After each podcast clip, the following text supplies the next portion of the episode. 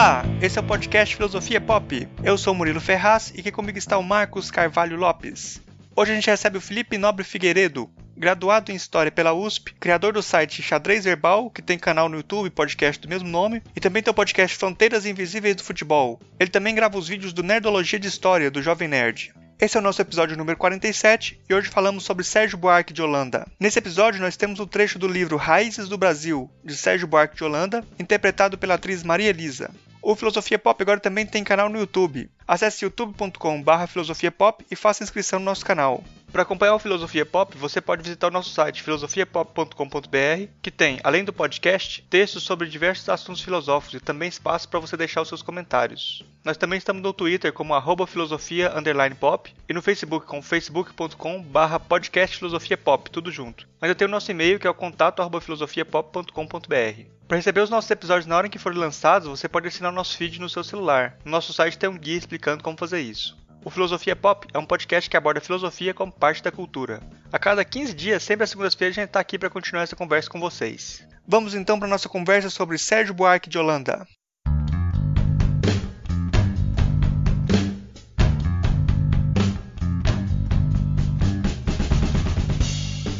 Hoje nós recebemos aqui, direto de São Paulo, o Felipe Nobre Figueiredo. Ele é graduado em História pela USP, é criador do site Xadrez Verbal também tem um canal no YouTube, podcast, também tem o mesmo nome. E tem também outro podcast, o Fronteiras Invisíveis do Futebol. E também grava os vídeos do Nerdologia de História, lá do, do Jovem Nerd, né? Eu peço aí, Felipe, para você se apresentar para os ouvintes, para quem não te conhece ainda, saber o que, quem é você, com o que, que você trabalha. Uh, bem, uh, considerando que eu sou. Bem, primeiro, boa noite, Murilo e Marcos. Olá a todos os nossos ouvintes. E aí, dependente do horário que forem ouvir ou não, boa noite, bom dia, boa tarde.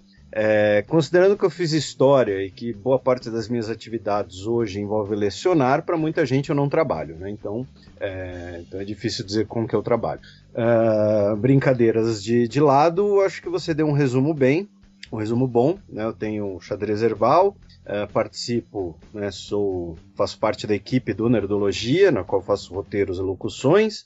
Uh, também leciono num cursinho que prepara candidatos ao concurso do Itamaraty, Uh, já já lecionei para vestibulandos, já já trabalhei com tradução.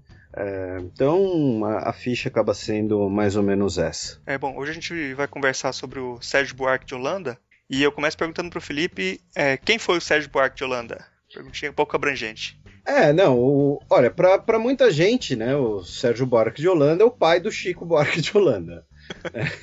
Para muita gente, a, a, resposta que importa acaba sendo essa, e, e assim, embora a gente fale de brincadeira, uh, ela tem um pé de, de realidade, é que o filho dele acabou se tornando, pelo, no mínimo, mais famoso, né? Se ele se tornou mais competente ou relevante, é discutível, mas uh, ele também é pai da Ana de Holanda, ex-ministra da Cultura, é, e eles têm um, relação, um, um, parentesco bastante distante com o cara do dicionário. Eu, eu achava que eles eram mais próximos, mas uh, tem um tempo que eu descobri que eles são parentes um pouco mais distantes do, do dicionário, do Aurélio. É, então, o Sérgio Barque de Holanda ele foi. Uh, é muito difícil caracterizar uma apenas um, um ofício a ele né? Não só pela sua versatilidade, mas pela época em que ele viveu, né? Estamos falando de um período em que né, não, a, as coisas não eram tão estritas como hoje um, às vezes precisam ser ou às vezes fazem parecer ser. Então ele, é, é, ele se graduou em direito, mas ele é principalmente o legado dele é como historiador, como pensador político. Ele também trabalhou como jornalista, foi crítico literário. Ele foi um, um cara que, que, escreveu, né? um cara de, de, humanas, né? como muitos caras da época dele. Né? Uh, você pega ali caras do. do uh, alguns nomes, né? eu estou falando caras, mas né, alguns nomes do, do início do século XX, primeira metade do século XX, digamos assim, é, essa multidisciplinariedade era muito comum, né? Então, Gilberto Freire, o que, que ele é? Ele é historiador, ele é sociólogo, ele é considerado pai da sociologia no Brasil, mas a, a, a graduação dele, assim, o estudo dele de, de faculdade não, não foi nenhum nem outro. Então é, é muito. Né, não, não dá para, digamos assim, encaixar esses caras numa coisa só. E o Sérgio Buarque de Holanda, ele também teve uma participação política muito grande, que a gente estava até comentando aqui em off. Ele, além de ter. Além de tudo isso, ele foi professor universitário, ele foi um acadêmico, e mais já ao fim da vida, né? Ele morreu uh, em 82, mas ao fim da vida ele foi um dos fundadores do Partido dos Trabalhadores. Então ele foi um monte de coisa. Ele foi o que, o que, as, o que você quiser que ele seja, ele foi. Se você quiser chamar ele de historiador, de pai do Chico, de crítico literário, de político, de, de acadêmico, ele foi. Hum. Aí, Felipe, ele pode ser até filósofo, né? Se a gente quiser puxar para a sardinha. Embora o pessoal na filosofia nunca leia é, autores brasileiros, ainda mais o, é, o Sérgio Buarque, que não tem a formação canônica, mas eu acho que com, é, falta, é falta muito mais de tentar pensar o Brasil, coisa que ele tentou. Mas é, eu queria que você comentasse um pouco essa, esse início dele como crítico literário, que parece que a gente pode pensar e contextualizar ele junto com a modernidade paulista, né? Dá para colocar ele nesse contexto também? Então, ele primeiro tem essa coisa do, do né, do, quando você fala, né, de, de modernidade, né, um, especificando que estamos falando, né, da, da arte moderna, né, do, do modernismo. Uh, então, ele foi um, não dá pra, não sei se a palavra correta seria um teórico, né? Mas como você disse mesmo, um crítico, porque por conta muito mais a impressão que eu tenho uh, do círculo que ele frequentava, né? Do, do círculo de, de, de pessoas e de uh, uh, amigos conhecidos, pela sua própria família também, né? Ele não, não era, ele não teve, digamos assim, origens humildes, né? Não, não, não, né? Ele, ele não era de uma família pobre, né? Então, assim, ele teve desde do, do boa parte da sua vida uh, contato sempre com pessoas é, de, desse ramo, tanto que ele tinha boas relações pessoais com Oswald de Andrade, Mário de Andrade, uh, esses caras que eram todos do mesmo círculo. Então, ao meu ver, e aqui eu posso estar errado, porque assim, é uma coisa, né, essa eu não sou nenhum nenhuma autoridade final em Sérgio Buarque, sou apenas um, um apreciador, muito menos essa fase inicial da sua obra. Porém, a impressão que eu tenho lendo sobre ele é que esse momento em que ele foi crítico literário foi muito, foi muito devido aos círculos que ele frequentava. Tanto que se você olhar para a vida dele, ele tem uh, algumas é, é, participações, né? E a gente vai é, tá até inclusive aqui na pauta do programa, né, sem querer dar spoiler, né, mas ele tem até algumas participações ali, algumas questões envolvidas com composições musicais, com, com poesia, mas ele em nenhum momento ele foi um, um artista, né? Ele é um criador. Então a impressão que eu tenho essa coisa dele ser um crítico literário era mais pela bagagem cultural que ele tinha, somado ao círculo social que ele frequentava. É, a menos é uma impressão que eu tenho. Eu queria falar, que você falasse também sobre o livro, como é que foi, como que foi concebido, concebido o livro Raízes do Brasil, que acho que é um dos que mais representam assim, o pensamento do, do Sérgio Buarque, né?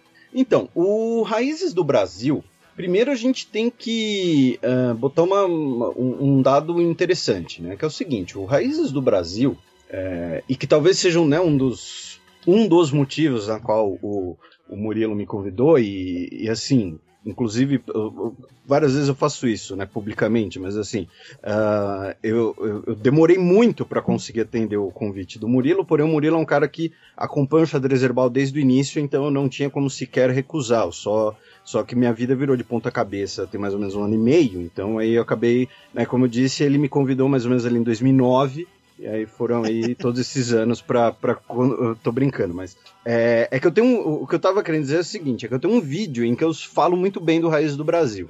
Que o Raiz do Brasil até hoje é um livro importantíssimo. E, uh, na minha perspectiva, o Raiz do Brasil deveria ser um daqueles tipos de leitura uh, obrigatórias. É que o termo obrigatório ele tem um caráter né, negativo. Né? Mas, assim, que uma pessoa que estivesse ou no no final do ensino médio ou no início da universidade, independente da, da, da carreira que for seguir, é um livro interessante de ser lido. E além disso, o Raiz do Brasil foi publicado, publicado, quando o Sérgio Buarque tinha 34 anos. Né? Ele começou a escrever o livro basicamente ali ainda né, no, no que dá para chamar de, de juventude, digamos assim. Né? Ele já era, né, como a gente mencionou, uh, crítico literário, ele já era graduado em direito, ele trabalhava uh, como jornalista, chegou inclusive a ser correspondente na Alemanha nesse período. E aí ele voltou ao Brasil e uh, para trabalhar como jornalista e foi uh, se tornar professor assistente na Universidade do Rio de Janeiro. Né? O Rio de Janeiro ainda era a capital do Brasil, lembremos disso. E aí ele publicou. O, o, Raiz do Brasil ele surgiu como. É, o Raiz do Brasil é um ensaio. Né? O Raiz do Brasil não é uma, uh, uma obra, digamos assim, para ser. Como é que eu posso dizer? Uh, metódica, minuciosa. O Raiz do Brasil é um ensaio. O Raiz do Brasil é um livro que você uh, lê no ônibus, uh, uh, de de volta, óbvio. Não é. Uh, não estou falando que assim, que é escrito num, num, num linguajar completamente banal, mas ele não é um livro metódico, ele não é um livro. erudito no sentido pejorativo da palavra, né? aquele livro pesado, chato. Foi escrito como, né, como eu disse, como um ensaio especialmente por conta, e aí é, é curioso, né? O Raízes do Brasil é uma formulação de uma série de, de pensamentos, de uma série de, de, de perspectivas do próprio Sérgio Buarque de Holanda e de algumas pessoas que fre... da, no círculo social da qual eles frequentavam. Então, ele é quase uma troca de ideias. Né? Ele é aquele livro que, assim, ainda na, na, na ideia de que não é um livro pesado, um livro erudito, minucioso, ele é um livro que, se você quiser ficar. Se você for tarado por nota de rodapé, como diz um amigo meu, você vai se frustrar. Porque assim, é, ele, ele vai lá, ele expõe uma ideia, aí você fica, tá, mas de onde ele tirou essa ideia? De, onde vem isso? Uh, muitas vezes é, um, é uma ideia fluida a partir de um ensaio que ele escreve na sua juventude, depois de uma experiência de, uh, de jornalista e a partir de uma experiência, uh, de experiências, melhor dizendo, dele, do círculo social no qual ele vivia e uh, da experiência profissional dele como jornalista, de como ele via o Brasil, de como pessoas que ele conhecia, apreciava, viam o Brasil, de como pessoas no exterior viam o Brasil. Tanto que, assim, o Raiz do Brasil hoje, né, e não, é um jabá, né, não vamos aqui falar nome de editora, alguma coisa assim, até porque é uma editora gigantesca, né, que se quiser fazer jabá, procura o Murilo fazer patrocínio. Uh, a, atua, a, edição mais recente que saiu do Raiz do Brasil é uma edição comemorativa do, do aniversário da obra, que é basicamente quatro vezes o tamanho do original, cheio de artigos, cheio de reflexões, e o próprio Sérgio Buarque é, escreveu uh, uma. Um, a, a, entre a primeira e a segunda edição, teve uma mudança substancial. Por quê? Porque a primeira edição, além dele ser, digamos assim, mais uh, inexperiente, a primeira edição foi escrita na década de 1930, quando havia, principalmente, uma, um, uma descrença do pensamento democrático, né? E isso é uma coisa que a gente vai levar, né? Mais adiante na conversa que eu sei.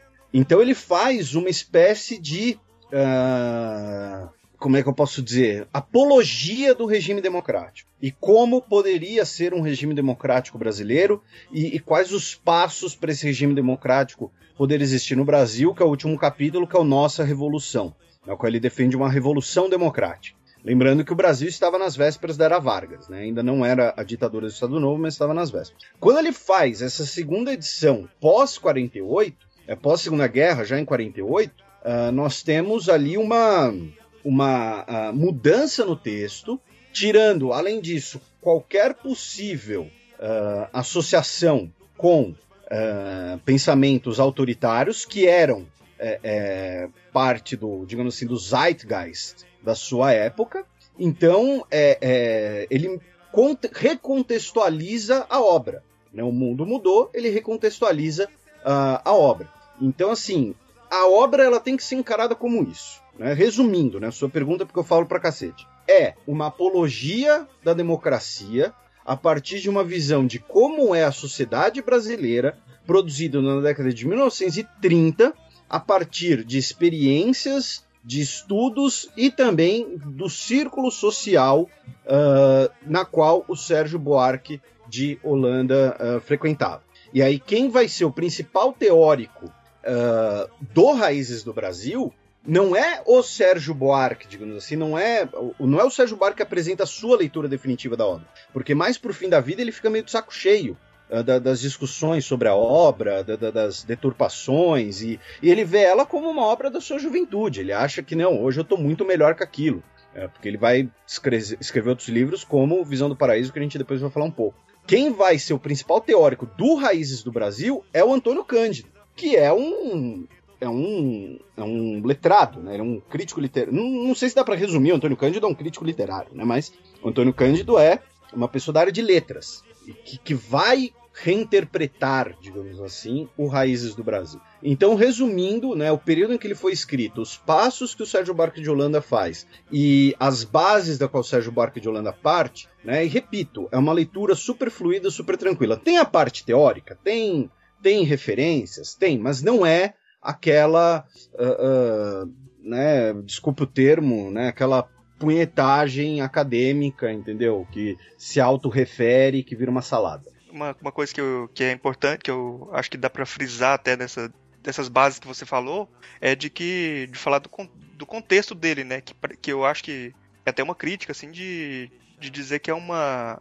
Eu não sei, eu não, conheço a obra, mas que geralmente essas análises elas partem de uma elite intelectual e, e sem, sem muito consultar ou, ou, se interessar, quer dizer, se interessar sim, mas uma visão daquele grupo de elite, daquela elitezinha intelectual, sem ser um grupo, uma coisa muito vinda do, do, do de, de, uma de uma coisa popular, né, que não tem muito esse contato ali, né? Ou você acha que, que tem, que teria?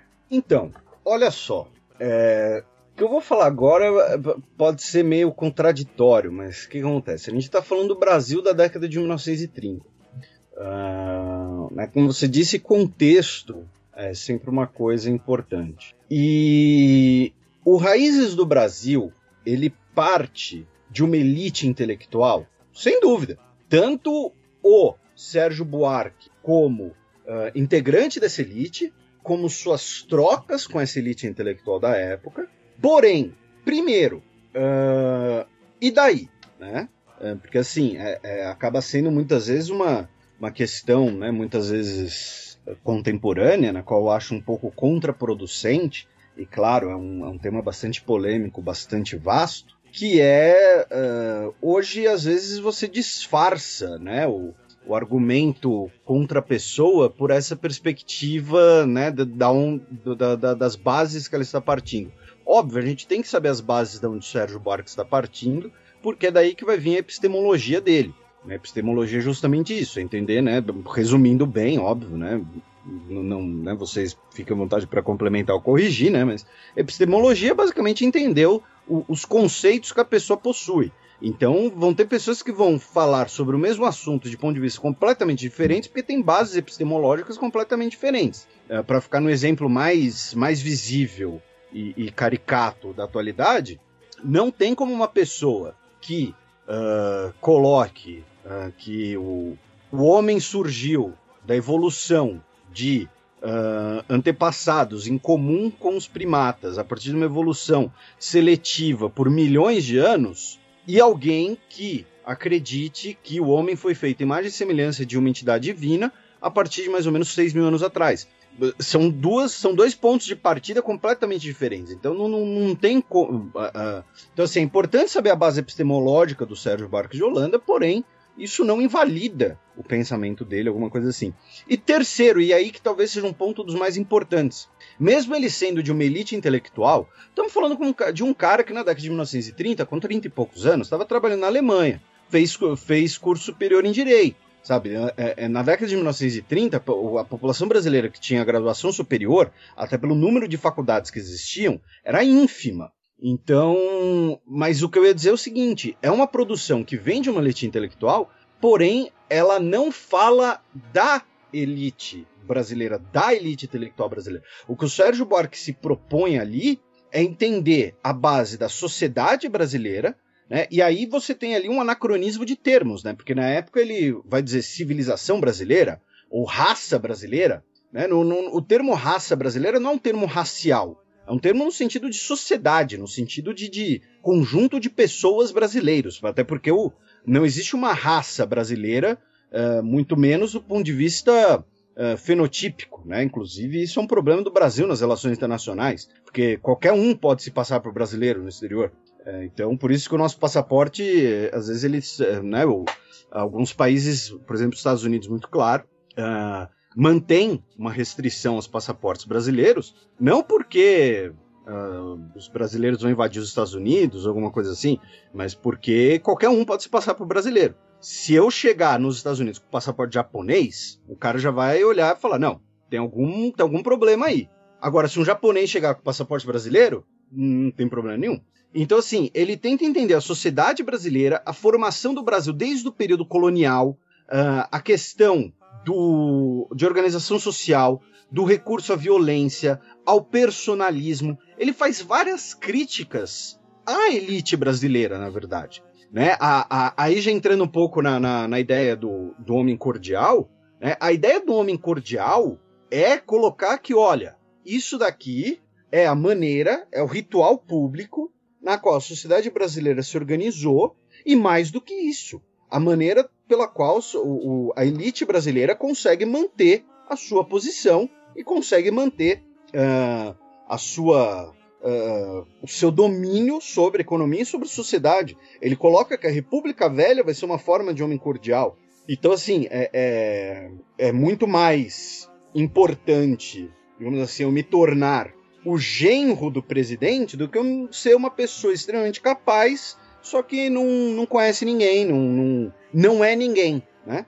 Então, assim, ele não escreve uh, uma obra a partir das elites ou, ou, em defesa das elites. Pelo contrário, ele vai apontar os problemas da burocracia, os problemas do patrimonialismo, uh, os problemas de uma elite, primeiro, agrária rural, é, do, do engenho de açúcar, e como esse modelo vai basicamente se expandir e ser levado às grandes cidades a partir da produção do café, e como esse modelo vai ser levado ao governo a partir da, da proclamação da República. Então, é uma obra escrita pela elite? Sim. É uma obra em que o, é, é, estamos falando de um período em que basicamente apenas a elite poderia, a elite das elites, né, poderia escrever, sim, mas não é uma obra elitista. E finalmente, tem outra coisa que é importante lembrar. Hoje, né, embora a gente tenha uh, uma, uma massificação do ensino, embora longe de uma situação ideal, uh, o que é bom, é, quando a gente fala de, por exemplo, ah, Aqui quem está falando é o Felipe Figueiredo, que formou-se em História pela USP e tem um podcast. Hoje você tem mais pessoas que podem se formar em História pela USP. Hoje você, né, eu não preciso tirar nenhum alvará para fazer podcast. Você quer fazer um podcast, você faz. Você quer expor suas ideias, você expõe. Só que isso não faz com que uh, essas pessoas, esse grupo de pessoas na qual eu me incluo e, e, e né, certamente vocês também, não deixam de ser uma elite. Quando a gente olha para um país em que 40 milhões de pessoas, ou seja, mais ou menos aí 20% né, da, da população, não tem acesso a saneamento básico, o fato de no domingo à noite a gente poder estar tá gravando um podcast sobre Sérgio Barco de Holanda já nos coloca numa elite. Então, a, a, o conceito de elite é bastante, é bastante frágil, às vezes, especialmente quando falamos no caso do Sérgio Barco de Holanda, porque conclusão é, a obra dele não é uma obra elitista. Ele vai falar da formação da mentalidade de como isso uh, afeta a sociedade brasileira como um todo. Nas suas obras também, Visão do Paraíso não é uma obra sobre uh, os grandes navegadores, pioneiros que chegavam ao Brasil. Não, é uma obra de como era a mentalidade das pessoas que viam para a América, das pessoas que queriam vir à América, que relatavam que viram na América uh, nessa operação de desbravamento, mas uma, um, um desbravamento não por serem de uma elite, mas por, por estarem buscando um paraíso, por estarem buscando né, descrições ali né, fantásticas, até né, desde o Jardim do Éden até a questão das cidades do ouro e tudo mais. Então, eram pessoas buscando um paraíso. Quem está na elite já está no paraíso. Então, é, é, eu acho que é uma, acaba sendo uma crítica, às vezes, um pouco deslocada e um pouco injusta. É, agora, eu ia pedir para você explicar assim, o conteúdo do livro Raiz do Brasil, assim como se estivesse explicando para os seus alunos. Eu sei que o conceito central que a gente geralmente pega é o de homem cordial, mas eu acho mais interessante que você coloque como você pensaria ou explicaria esse livro para os seus alunos. Olha, primeiro, ele fala uh, essencialmente da colonização, né? uh, da colonização pelos portugueses, e aí ele faz uh, alguns, alguns aspectos, alguns apontamentos interessantes, que são tanto culturais quanto materiais. E aí, é, é, só aproveitando o gancho, né, outra coisa boa de, de se comentar.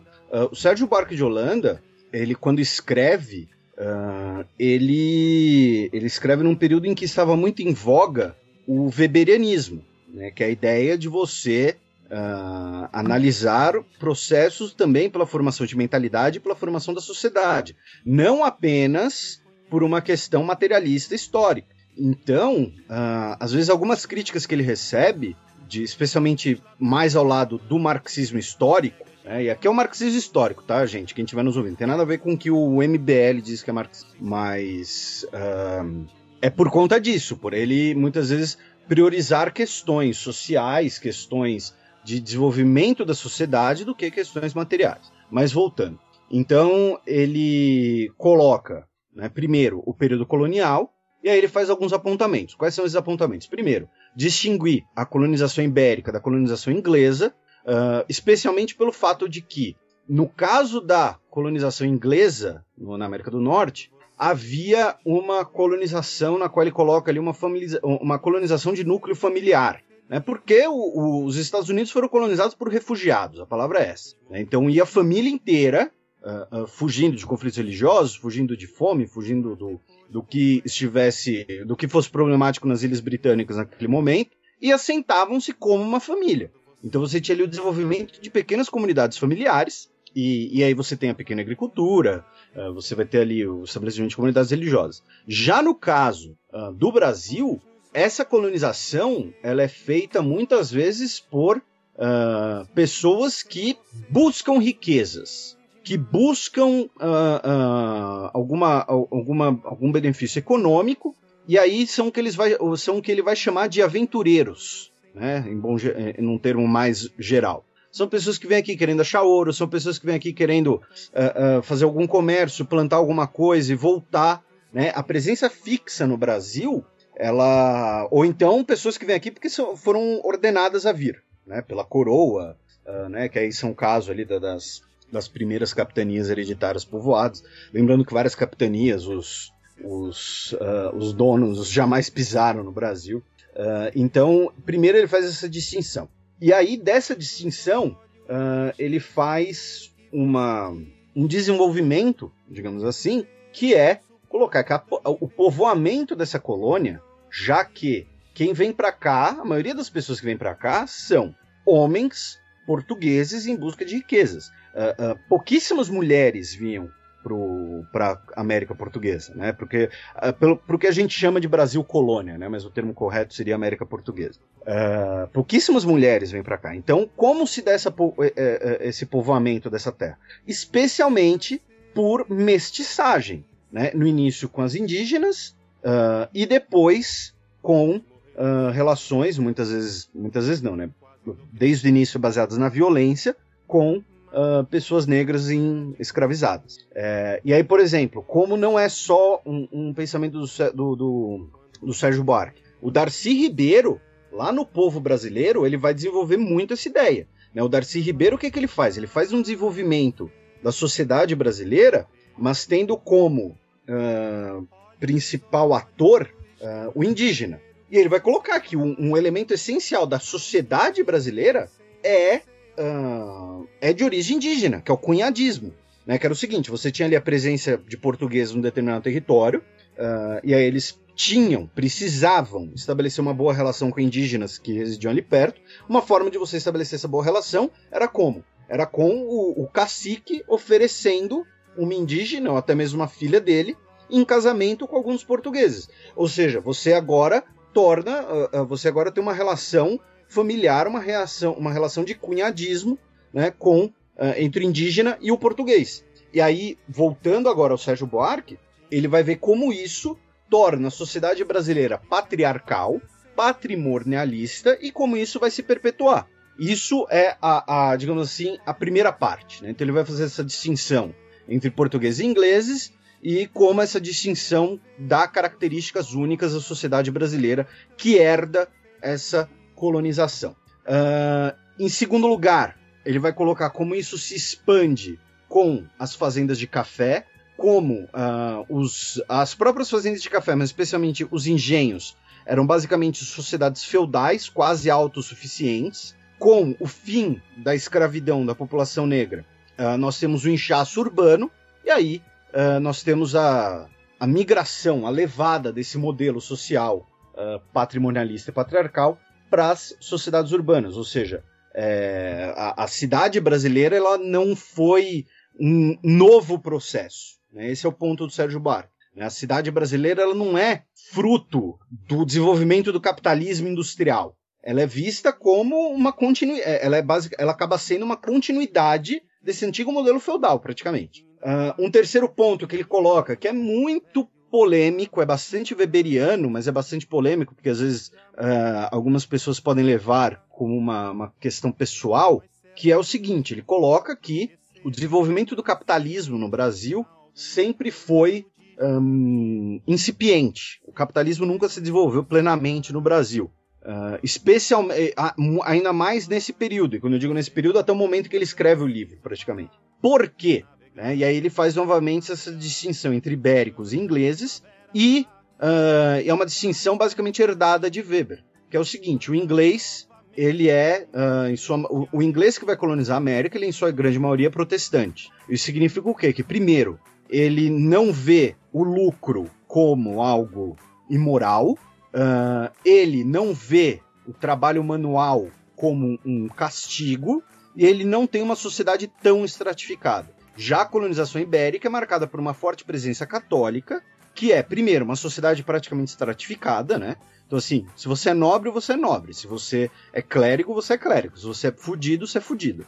É basicamente isso. Uh, tanto que, por exemplo, né, a, a Ordem de Cristo, né, a, a sucessora portuguesa dos Templários, que tem um papel essencial na, na chegada dos portugueses ao Brasil, uh, se você tivesse, eu não vou lembrar o número exato, mas se você tivesse até quinta ou sexta geração na sua família, alguém que realizou trabalho manual, você não podia entrar na Ordem de Cristo, porque significava que você era impuro, digamos assim. Quando eu digo trabalho manual, sei lá, meu tataravô era sapateiro. Não, não pode. Tem que ser uma, uma família de estirpe nobre, isso significa que não uh, desenvolveu trabalho manual, que ficou ali no, naquele ócio uh, chique da nobreza, né? aquela, aquela coisa bem aristocrática. Uh, além disso, né, o catolicismo ele vê o lucro muitas vezes como imoral, né, lembrando né, a, condenação, a condenação da usura, todas essas coisas. Né, o sistema bancário vai ter desenvolvimentos muito distintos na Europa, né, entra até na, naquele, naquele estereótipo né, que o, o sistema bancário inicialmente ele vai ser controlado especialmente por europeus judeus, já que católicos não podiam desenvolver atividades bancárias. E quando você olha hoje os bancos mais antigos da Europa, eles ou são em áreas protestantes, como o norte da Alemanha, como Suécia, uh, ou então uh, uh, são bancos mercantis da época das grandes navegações, ali Gênova, todo esse período que muitas vezes tiveram uma origem em italianos judeus. Né? No, no, bancos, entre aspas, católicos eram muito comuns. Tanto que a, o, né, tem a, a versão extremamente romantizada, claro, né, de que a viagem de Colombo foi financiada pelas joias da rainha, porque não, não tinha um banco que emprestasse dinheiro para ele para ele fazer aquilo. Uh, então, essa diferença de mentalidade e de valorização diferente do trabalho uh, acaba sendo transportada ao Brasil e ela se torna perene e aí ele vê uh, uh, indícios disso, por exemplo. É, então, assim, uma coisa que a gente pode ver até no Machado de Assis, né, que é aquela questão de você valorizar muito o título, valorizar muito mais a aparência né, do que a essência. Né? Então, uh, ter o conto do medalhão do Machado de Assis, que é sensacional nesse sentido, e é uma coisa que a gente pode ver até hoje. Né? Por exemplo, recentemente a gente teve aquele juiz que entrou com uma liminar que o porteiro tinha que chamar ele de doutor. Né? Então, assim, a, a, valorização do título. Ah, não, não sou um marralé qualquer, eu sou um doutor. Né? Por quê? Porque eu fiz faculdade de Direito, porque eu fiz faculdade de Medicina, seja o que for. Uh, e, e, e, é engraçado que, né, em vez de diminuir essa, essa celeuma social em torno do termo doutor, hoje tem cada vez mais outras categorias pedindo para ser chamadas de doutores, né? É bizarro. Uh, mas voltando aqui. Então aí o, o, a segunda parte, digamos assim, acaba sendo essa, né, de, de uh, além da colônia, né, você ter um transporte desse modelo para a sociedade urbana e uma falta de desenvolvimento do capitalismo por conta dessa, dessa ideia cultural. Uh, ele coloca ali uh, uh, algumas questões do, do movimento republicano, né, acusando o positivismo de não ter conseguido compreender a realidade brasileira, a, a, a vida brasileira. Né? Então ele, o, o, positivismo republicano tentou trazer ideias, especialmente da França, que não, ti, não conseguiram ser adaptadas ao Brasil, então foram simplesmente recebidas como uma forma de, de, de, de hostilidade, né? E ele coloca que, inclusive, a proclamação da República é uma maneira de dessa antiga aristocracia rural uh, se proteger, na verdade, de eventuais mudanças. Né? Então, é, é, acaba você e aí é o, seria o estágio final, né? A gente teve ali o, o patrimonialismo e o homem cordial na zona rural. Ele foi para a zona urbana e agora ele está no poder. Agora ele está no, no, na presidência da República e ele vai ser, né? Que, que o, o futuro presidente da República na, na, República Velha, não só na República Velha, né, em bom português, mas vai ser né, aquele que for mais brother de todo mundo e for o indicado. Se você for uma pessoa que não tiver boas relações, né, você não vai ser presidente. E aí, uh, uh, digamos assim, é o, é o limite temporal da primeira edição, e aí ele faz um. Né, o último capítulo, como disse, na nossa Revolução, que é talvez um, uma obra essencial da. da uh, uma obra não, né? Um, tre um, trecho essencial não só da obra, mas talvez assim um dos, um dos capítulos, né? Um dos uh, trechos uh, mais valiosos da, da história da, da, produção intelectual brasileira, colocando que é, o, o labirinto né, de relações em que o, o, o Brasil estava e essa de diversas uh, fontes de, de, de, diferentes de comportamento uh, culminariam, uh, ou não, né, mas enfim, culminariam é, com uma revolução democrática e o, o, o, desenvolvimento de uma total democracia no Brasil quando for vencido justamente o, o aristocracia, o personalismo e esse esse vencer para ele uh, vai se dar especialmente pelo voto. Porque é importante lembrar, na primeira edição do Raízes do Brasil, ainda não, nós ainda não tínhamos nenhum uh, líder brasileiro, nenhum chefe do executivo, eleito pelo voto aberto e universal. O primeiro presidente que é eleito com voto feminino, por exemplo, vai ser Dutra. Porque as mulheres votaram nas eleições municipais da década de 1930, mas quando a gente ia ter a eleição para o executivo, nós tivemos o golpe do Estado Novo. Então, assim, a, a, a ideia do, do, do Sérgio Buarque hoje, ela pode parecer até, uh, como é que eu posso dizer, inocente, mas além de dela ser uma, né, talvez, é, talvez ela não seja inocente, talvez ela seja idealizada, mas principalmente para o período em que ela foi produzida, ela faz uh, total sentido.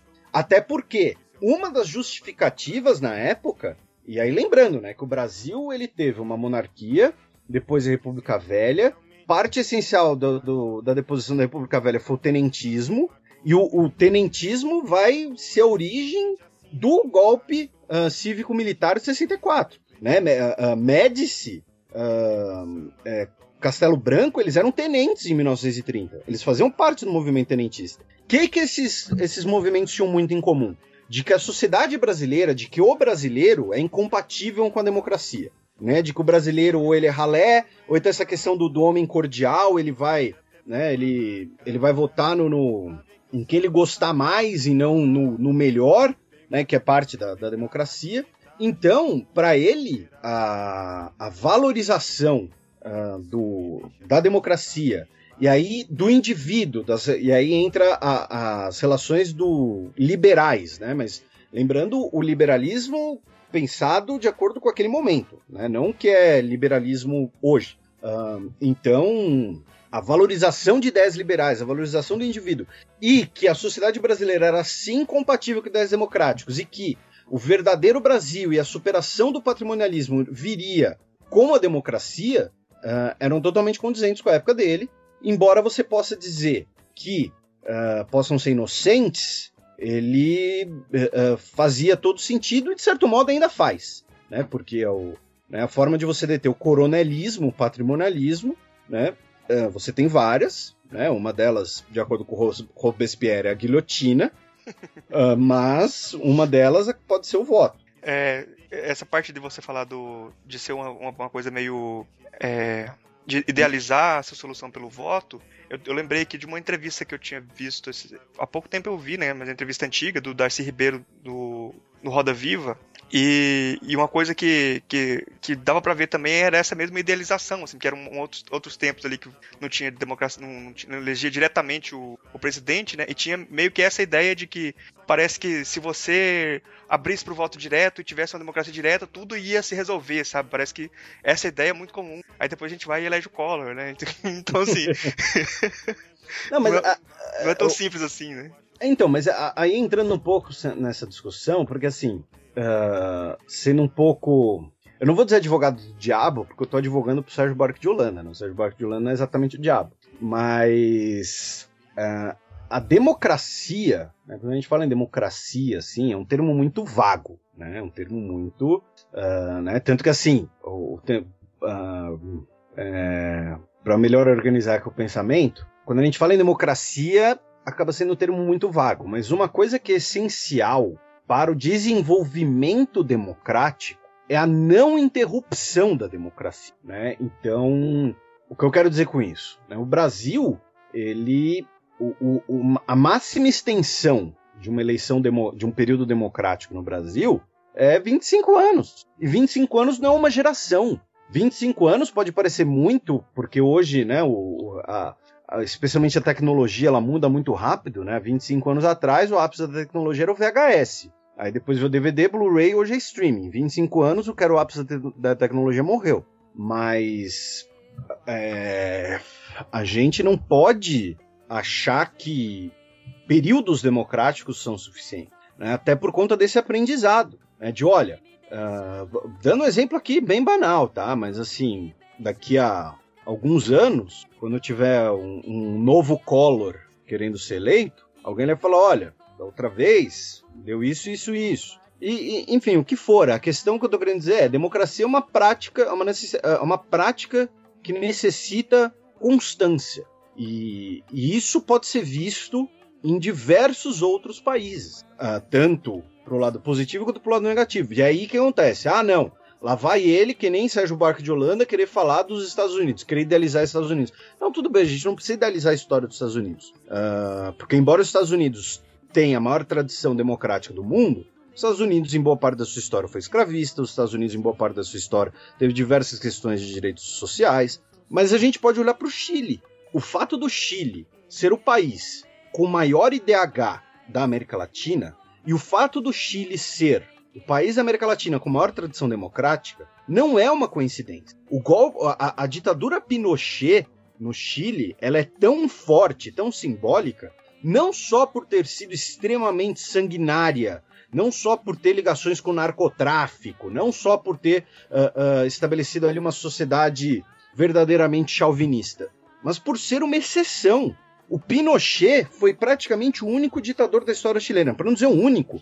A gente teve ali dois conflitos entre liberais e conservadores no início do século XX, que foi um período chamado de ruído de sabres, uh, traduzindo assim, adaptando, Uh, mas acabou. O Chile foi o primeiro país da América Latina a instituir voto feminino. O Chile foi o primeiro país da América Latina a instituir um, um sistema de ensino uh, obrigatório e laico, que depois foi copiado pela Argentina e deu uma merda na Argentina, porque a Argentina não é um estado laico, de certo modo, até hoje, né? É, a Argentina tem ligações muito fortes com a Igreja Católica, o Estado argentino. Então, a gente não precisa ir para os Estados Unidos, a gente não precisa ir, sei lá, para o Reino Unido. Uh, mas não custa lembrar, o Reino Unido, ele, ah, a rainha da Inglaterra, ela não manda em nada, ela é uma figura uh, uh, simbólica. Por quê? Por porque há 300 anos o parlamento degolou o rei deles. Né? Falam muito da França, né? especialmente nessa discussão política brasileira hoje. Né? Uh, muita gente fala assim: ah, não, a esquerda ela defende. A esquerda vem do iluminismo, que é um, foi uma coisa sanguinária na França, porque decapitou o rei, matou milhares, teve o terror. A direita vem do conservadorismo liberal britânico, ali, Stuart Mill e tudo mais. Tá, tudo bem, só que esses caras foram fruto de uma sociedade que também degolou seu rei também fez a Bill of Rights de 1689 e declarou: olha, o rei não pode fazer nada que o parlamento não autorize, porque senão a gente degola o rei de novo, basicamente. Né? Não, não usa esses termos, mas esse é o tom. Então, assim, a, a, a democracia ela ser perene, né, ela precisar ser perene e levar a um desenvolvimento social, não é uma ideia tão inocente assim, inclusive na realidade latino-americana. É, então, é, é, como eu disse, fazendo essa pequena advocacia do diabo que é o Sérgio Buarque. É, nesse caso, o diabo é a democracia, né? Que hoje está em, em xeque, né? Mas acho que não precisa nem advogar nesse caso. Mas é, gente, voltando para a obra, eu queria que você contextualizasse ela também com, com a obra do Gilberto Freire, Casa Grande Senzala, porque parece que são os dois grandes ensaios necessários para pensar o Brasil e é, levando em conta também a questão da democracia racial, né? É, nessa ideia do homem cordial, as raças também, a ideia de, de, de, de raça também tem uma abordagem cordial? Então, uh, vamos lá. O, o que o Sérgio Buarque vai fazer em relação ao Gilberto Freire é que é o seguinte: o Gilberto Freire ele vai, ele vai ser muito criticado pela ideia dele de, de democracia racial, uh, especialmente por, digamos assim, colocar num segundo plano, para dizer o um mínimo, que a relação, uh, que a presença da raça dos africanos nessa sociedade açucareira não era uh, consensual, né? Não era amigável. Eles estavam ali submetidos, né? Um dos episódios mais horrendos da história recente humana. E o que o Sérgio Buarque vai fazer, e que muita gente vai considerar uma apologia do Gilberto Freire, é que é o seguinte: onde Gilberto Freire foi estudar, onde Gilberto Freire acabou, digamos assim, se, se inspirando para fazer uh, o, o Casagrande Senzala, especialmente. Ele foi estudar nos Estados Unidos. Né? Ele foi estudar, inclusive, não só nos Estados Unidos, mas ele. Uh, eu tô na dúvida agora, eu não quero cravar, tá? Mas, é, se não me engano, ele foi estudar no Texas. Porque a, a família dele era de. já era de, de, de, protestantes, de batistas. E aí ele foi, é, por conta dessa ligação, ele foi uh, estudar num colégio batista e por conta dessa igreja batista ele foi estudar nos Estados Unidos. E como eu disse, eu tô quase certeza que foi no Texas. E aí depois ele fez o seu mestrado em Colômbia, isso é certo. E o que acontece? Quando a gente olha sociedade americana, início do século XX, é uma. Até hoje, mas assim, início do século XX, estamos falando de uma clivagem social, e aí novamente desculpe o termo, uma clivagem social fodida. Não existe mestiço nos Estados Unidos no início do século XX. Não existe casal interracial nos Estados Unidos no século XX. Seja entre branco e negro, seja entre branco e indígena. Ao contrário do Brasil.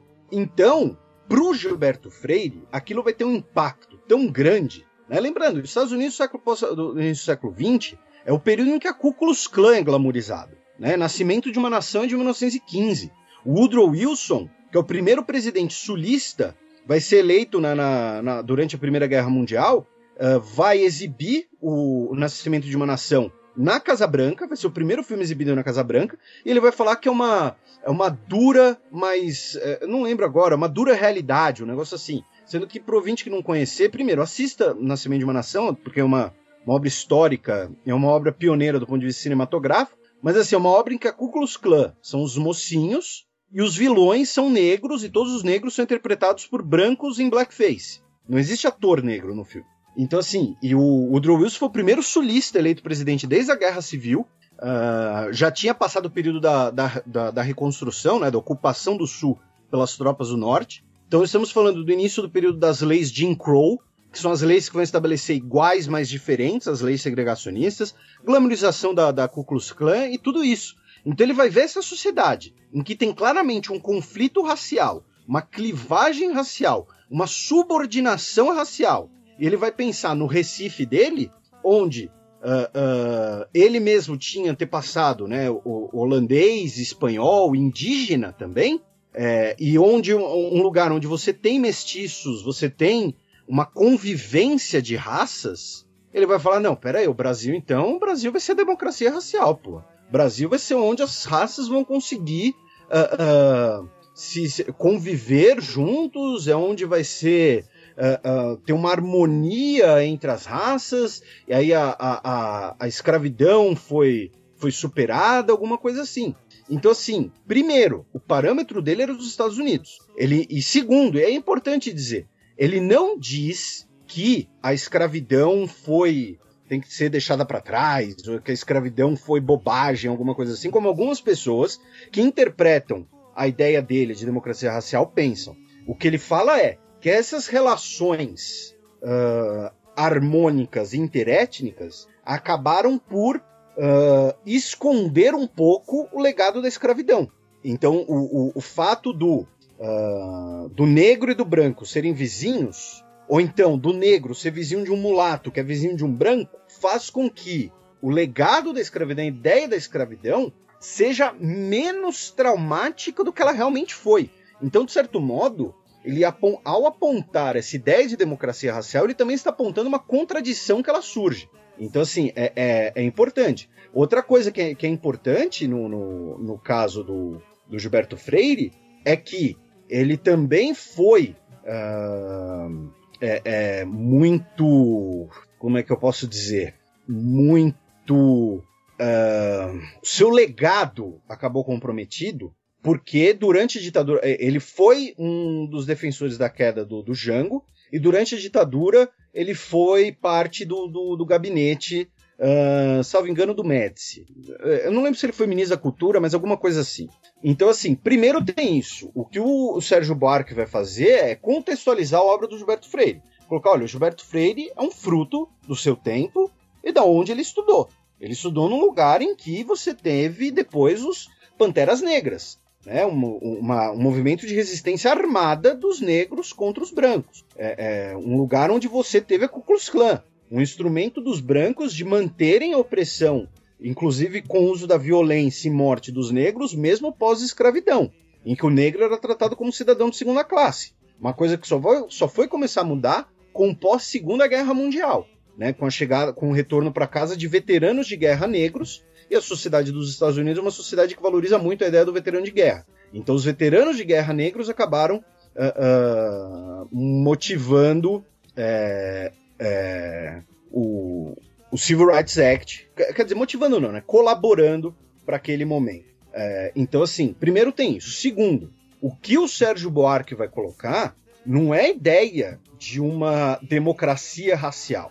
O que ele vai colocar é que a miscigenação ela faz parte da uh, cultura brasileira, da sociedade brasileira, e que o fruto dessa miscigenação, que é o patrimonialismo, acaba sendo apropriado uh, como uma forma de você manter relações favoráveis a uma elite. Mas o Sérgio Buarque, ele é muito claro em apontar, sim, a existência uh, de questões como é, é, ele não nega, por exemplo, a escravidão.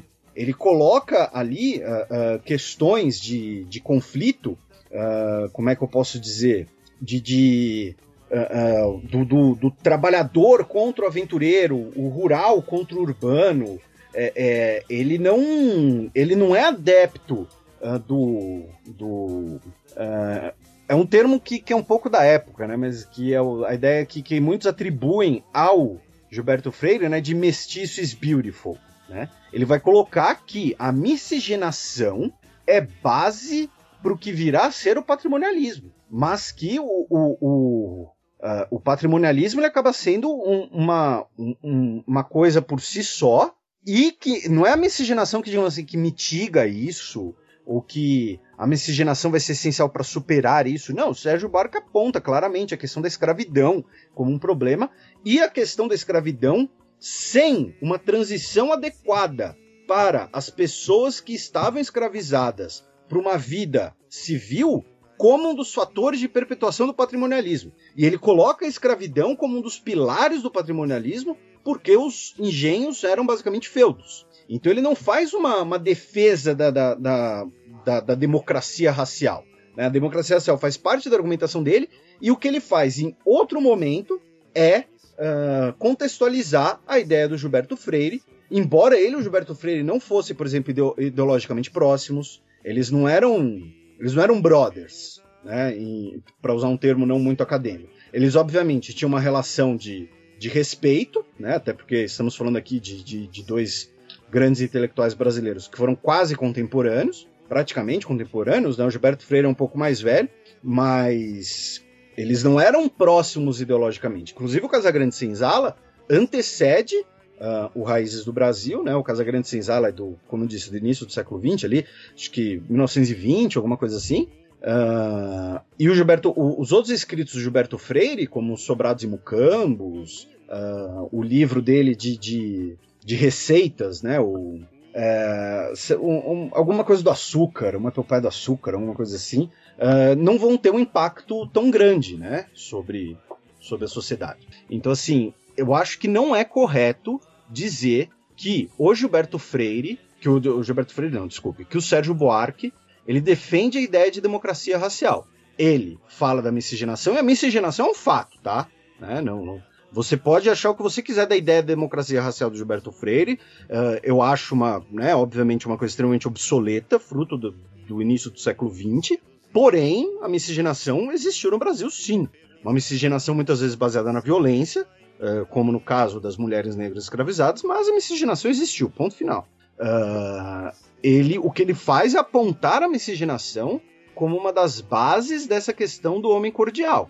E aí, por exemplo, é uma coisa que todo mundo vê na, na, na escola, né? Que o, muitas vezes o, o, chamado mulato, né? Que é um termo pejorativo, né? Mulato vem de mula. É, o mulato, que seria filho ali do senhor branco com uma escrava negra, ele muitas vezes recebia algumas prerrogativas, né? Ele não era tratado como um filho oficial, mas ele recebeu ali algumas prerrogativas. Uh, isso seria parte do pensamento do homem cordial.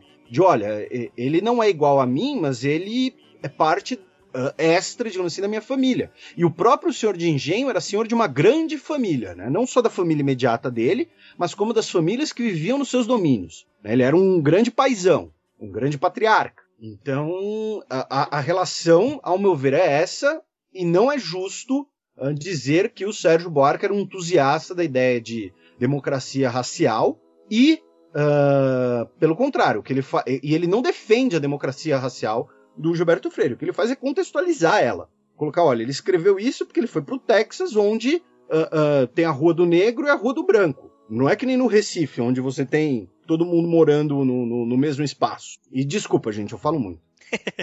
é, bom, eu acho que é, o Marcos puxou essa, essa parte do, do homem cordial para a parte da raça, eu acho que também tem uma coisa que, que dá para discutir que é, é, ligar o homem cordial com a, com a questão da classe também, de, de falar, de colocar se, se, o, se essa visão do homem cordial ela ignora é, essas diferenças de classe, falando como se fosse uma, uma coisa comum a todos os brasileiros. É, você acha que é por aí mesmo e como que se justifica você é, na obra do, do Sérgio Buarque ter, ter essa, essa visão? Então, o, o, Marcos ele fez essa pergunta, né, baseado num livro uh, chamado né, A Tolice da Inteligência Brasileira. Eu já queria adiantar que eu não li o livro. Então, assim, eu estou respondendo a pergunta do Marcos. Eu não estou refutando o livro, alguma coisa assim, porque eu não conheço o livro. Uh, então, vamos lá.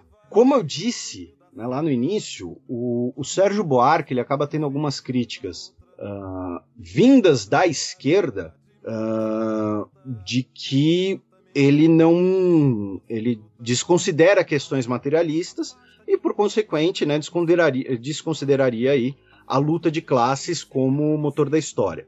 E, e, consequentemente né, colocaria a questão de classe como um segundo plano porque o homem cordial seria então uma característica pertinente a todos os brasileiros. Uh, ao meu ver existe aí uh, dois problemas. O primeiro é que não necessariamente uma coisa exclui a outra. Porque você tem como manter a ideia do homem cordial em uma clivagem classista, que é o seguinte, dando exemplo bem bobo aqui, exemplo caricato, tá? Nada muito elaborado. Uh, primeiro porque eu não tenho capacidade para isso, segundo porque a gente não tem tempo para isso.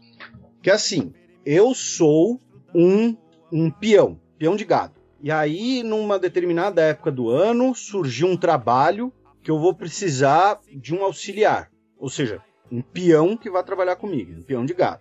Aí, a minha esposa recomenda o sobrinho dela, ou o irmão dela, ou o, padrinho dela, o que for.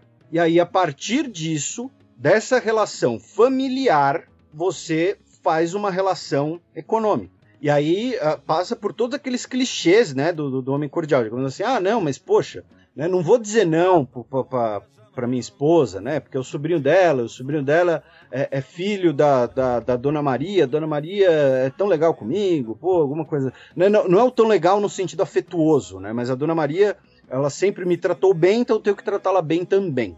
E repito, no, é, isso é outra coisa, é, é, uma, é uma distinção importante que, que a gente ainda não fez. Que assim, um homem cordial, né? É, e, e, isso, assim, quando eu aprendi isso, minha cabeça meio que explodiu, né? Porque o, a gente pensa assim, ah, homem cordial significa uma pessoa extremamente amável e educada.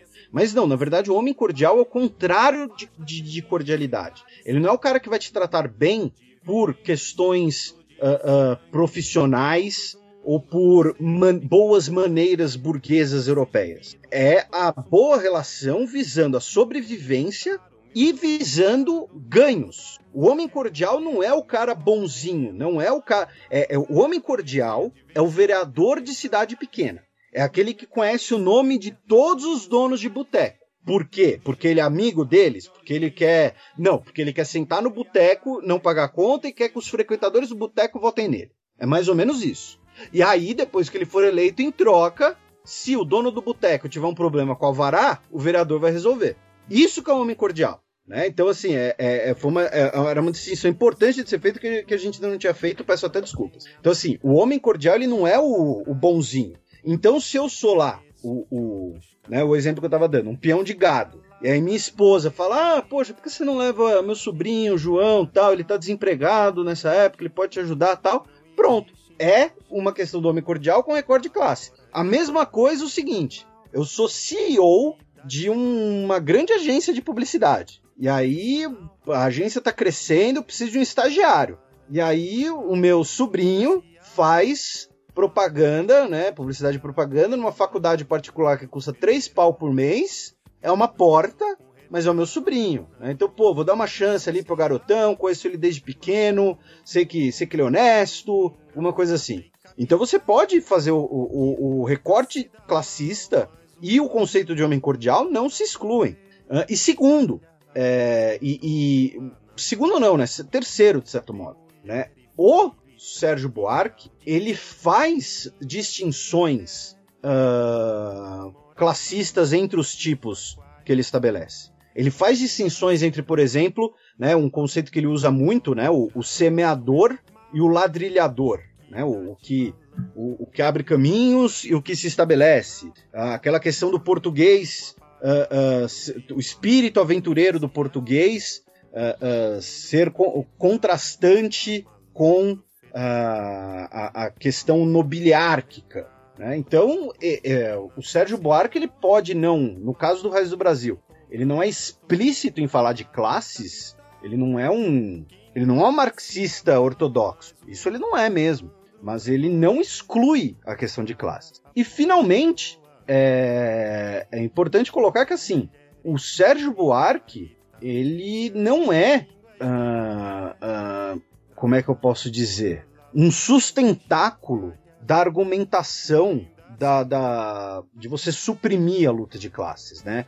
E aí eu tô, tô até antecipando um pouco, né? Adiantando um pouco, né? Que é uma coisa que estava ali no, uh, no roteiro. Né? uma coisa de, ah, a, a, luta de classes ela está obsoleta, ou então aquela coisa de, não, a, a corrupção vem do Estado, porque o Estado é patrimonialista, então se a gente liberalizar e privatizar tudo, né, e, e, as ruas forem privadas e os, e os postes forem privados, vai acabar a corrupção, vai acabar os problemas. Não, em nenhum momento ele fala alguma coisa que, que baseie isso. Uh, pelo contrário, inclusive ele fala que o, o, fim do patrimonialismo vai vir pelo, pelo governo, pelo Estado. com o povo tomando o seu papel no Estado. É, é, ele não é uma. E, e, o Sérgio Barca ele não é uma influência cultural desses movimentos de hoje no, no, no Brasil. Né? O, o, o, o, pessoal da Fiesp, do, do Patão, não leu o Sérgio Buarque. Se leu, achou uma porcaria. Entendeu? É mais ou menos isso. Óbvio, isso aqui é uma, uma redução caricata, tá? Não me enche um saco por causa disso. Mas é, é, meu ponto é, o, o Sérgio Buarque ele não, não, defende assim uma, uma privatização total como uma superação do patrimonialismo, ou que o patrimonialismo é, é uma superação das classes e, e o, o, homem brasileiro não é pobre ou rico, ele é cordial, independente de qual for. E aí ele seria um homem subordinado, um homem meio bovino, né? Que são algumas interpretações que fazem do Sérgio Buarque de Holanda, né? Que ele atribuiria então ao brasileiro um caráter de, de submissão. Não, ele coloca que homem, a, a sociedade brasileira sempre foi manipulada por uma elite que tem laços uh, familiares, que acaba sendo movida por essa questão do homem cordial, e o povo brasileiro nunca teve voz. Tanto que ele defende com nossa revolução. É, é, é, terceira pessoa. Não, terceira pessoa. É. No, no, no, plural. Nosso. Ele não se exclui daquilo. Ele está defendendo ali um conceito de uma revolução democrática. Por quê? Porque quando ele escreve aquilo, o Brasil nunca teve mínimo resquício de democracia, quase. O, ah, o, mas o, no Império existia o parlamento. Se o parlamento era eleito por um voto censitário, uh, um parlamento que uh, a boa parte da população brasileira sequer podia votar, é, o imperador, todo mundo fala ah, uma monarquia parlamentarista, mas não consigo lembrar que o imperador tinha poder, o tal do poder moderador, que inclusive, por exemplo, ele dissolveu o parlamento liberal em 1841, 1842, a gente teve basicamente uma guerra civil em São Paulo e Minas Gerais entre liberais e conservadores por conta disso, dele exercer o seu poder moderador, de dissolver um congresso, uh, dissolver o parlamento. Ah, porque o parlamento foi eleito por eleições fraudulentas. Todos foram Então, assim, uh, uh, o Brasil, quando o Sérgio Barros escreve, não teve nenhum resquício de democracia. Era a época do voto do Cabresto, era a época do, do, do, do, do, do coronelismo, política do café com leite. Então, assim, não, não tem como uh, uh, colocar alguma dessas ideias nele. Às vezes é quase uh, anacrônico. Mas enfim, não sei se, se concordam ou não, fique à vontade para discordar. Beleza. Marcos? Não, eu vou, eu vou para a pergunta que está causando essa celeuma toda. Porque o Gessé de Souza, um sociólogo é, contemporâneo, ele tem sido um dos, tem se colocado como um, um intérprete da situação brasileira atual. E ele lançou um livro há pouco tempo, acho que ano passado, chamado A Tolice, da Inteligência Brasileira, em que ele coloca o Sérgio Buarque de Holanda como quem, tenha da, quem teria dado as bases filosóficas e políticas do liberalismo conservador. E esse liberalismo conservador seria a forma comum como os intelectuais no Brasil interpretam o país, a partir da ideia de, de homem cordial e aí ele vai, vai criticar que essa ideia não teria nenhuma base científica, né? Não, é, não tem a fundamentação em, em estudos sociológicos para diferenciar de outros países, etc, etc. Mas é, é, ele coloca então que o Sérgio, o Sérgio Buarque idealiza os Estados Unidos e sua formação, é, toma a cordialidade como tipologia que qualifica o brasileiro é, como cordial independente de classe, justifica a mistura entre público e privado, na, entre essa mistura de cordialidade e patrimonialismo, e traz a ideia que o Estado corrompido é o Estado que que é corrompido, demonizado e precisa ser superado pela, pelas iniciativas individuais, pela força que vem da, daquelas pessoas que conseguiram é, desenvolver o capitalismo, ou seja, pelo exemplo de São Paulo. São Paulo seria o exemplo de uma região que conseguiu, é, de certa forma, é, superar essa cordialidade e construindo uma nação. Então, de certa forma, a civilização brasileira dependeria de São Paulo colonizar o Brasil. Né? É como se ele pegasse aquela narrativa que tem nos Estados Unidos como o norte, é, como motor do desenvolvimento capitalista nos Estados Unidos e transferisse para o Brasil. A gente precisaria então de ser colonizado por São Paulo. Aí eu vou, vou colocar aquela questão. Felipe, o que, que você acha dessa ideia? Cara, ó, vou, vou, repetir. Eu não li o livro, mas eu tô indo a partir né, do, do, do que tá aqui no roteiro e do que você acabou de, de narrar para os nossos ouvintes. Uh, eu acho ela muito deslocada, anacrônica, e em alguns pontos uma forçação de barra. Porque assim, o, o, o primeiro deles, que é uma forçação de barra tremenda, é dizer que o Sérgio Buarque justifica o patrimonialismo brasileiro. Não, ele não justifica catso nenhum, ele explica de onde vem. O patrimonialismo brasileiro vem das relações, uh, desde o Brasil colonial, serem baseadas em relações, valorização de relações familiares. Né? O coronelismo brasileiro vem daí. E aí, o que, que é o coronelismo brasileiro? É, olha, eu tenho uma fazenda. Ah, tá. Agora, além de fazenda, eu sou prefeito. Então, agora que eu sou prefeito, eu orçamento para fazer uma estrada. Da onde, onde eu vou fazer essa estrada? Vou fazer na minha fazenda. Por quê? Porque minha mãe tá doente. Sabe? Minha mãe precisa da estrada. Entendeu? Então, assim, ele não justifica o patrimonialismo. Pelo contrário, ele critica o patrimonialismo. A conclusão do livro dele é superar o patrimonialismo. É, é, é, é, é absurdo dizer que o. Não, é, é, a ideia é que ele justifica a relação entre patrimonialismo e a cordialidade. Sim, sim, mas. Como não... se as duas tivessem uma relação. Não, mas ele. Né? É, o que ele explica. É, ele explica esse fenômeno na sociedade brasileira. Você pode ter patrimonialismos que não vêm, que não tem essa base, digamos assim, cordial de, de relação de, de sobrevivência né, de, de, relações, de relações familiares visando sobrevivência. Você pode ter um patrimonialismo, por exemplo, uh, como um patrimonialismo nacionalista, né, que era algo muito em voga justamente na década de 1930 em alguns países europeus, uh, né, que é o seguinte, olha, é, aqui vai passar uma estrada, tem que demolir uma dessas duas casas. Em uma delas mora o cara desse país, ou na outra mora uma família de cara de outra região. Ah, derruba da segunda, então. Então, assim, é, é, você pode a, até colocar outras relações, mas o que o Sérgio Buarque ele, o que ele faz é explicar essa relação. Uh, segundo, uh, essa coisa do, do, dele valorizar o indivíduo, da, da questão do liberalismo do, do início do século XX, é o liberalismo do indivíduo do trabalhador não é um. Uh, uh, inclusive, ele faz, uh, repito, ele faz distinções ali entre conceitos. Não é um, um individualismo de um.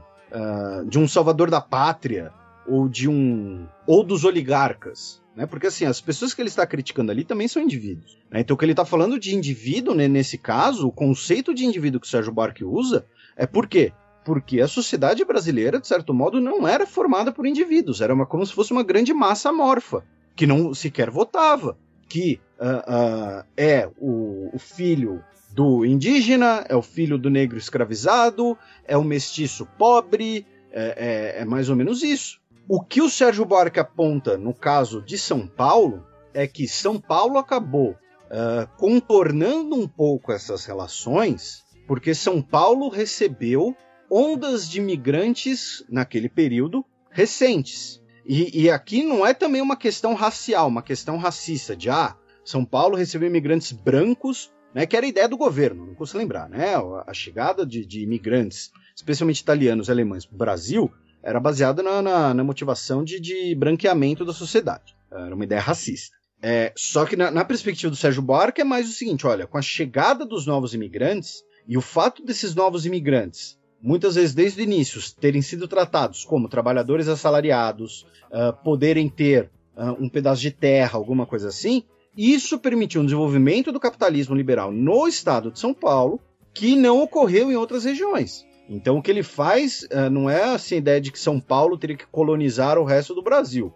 não sei se isso é uma, é uma citação do, do autor do livro, se for uma da... mas enfim, o que ele faz é colocar São Paulo como um Uh, ele coloca São Paulo como um modelo? Sim, coloca. Isso pode, isso pode ter problemas, pode ter, uh, ter uh, críticas? Sim, tem. Só que ele não coloca a ideia de que São Paulo tem que colonizar o resto, alguma coisa assim. E o que ele faz com São Paulo é dizer: olha, pelo fato da chegada de imigrantes recentes e desenvolvimento do capitalismo, porque lembre-se, quando, quando o Sérgio Buarque diz que o, o Nordeste brasileiro, durante muito tempo, foi feudal, o que ele está querendo dizer é que não foi capitalista. Né? Relações feudais são relações pré-capitalistas. Relações de escravidão são relações pré-capitalistas. Você não tem a remuneração do trabalho, você não tem a troca do trabalho por um meio de troca, no caso, o dinheiro.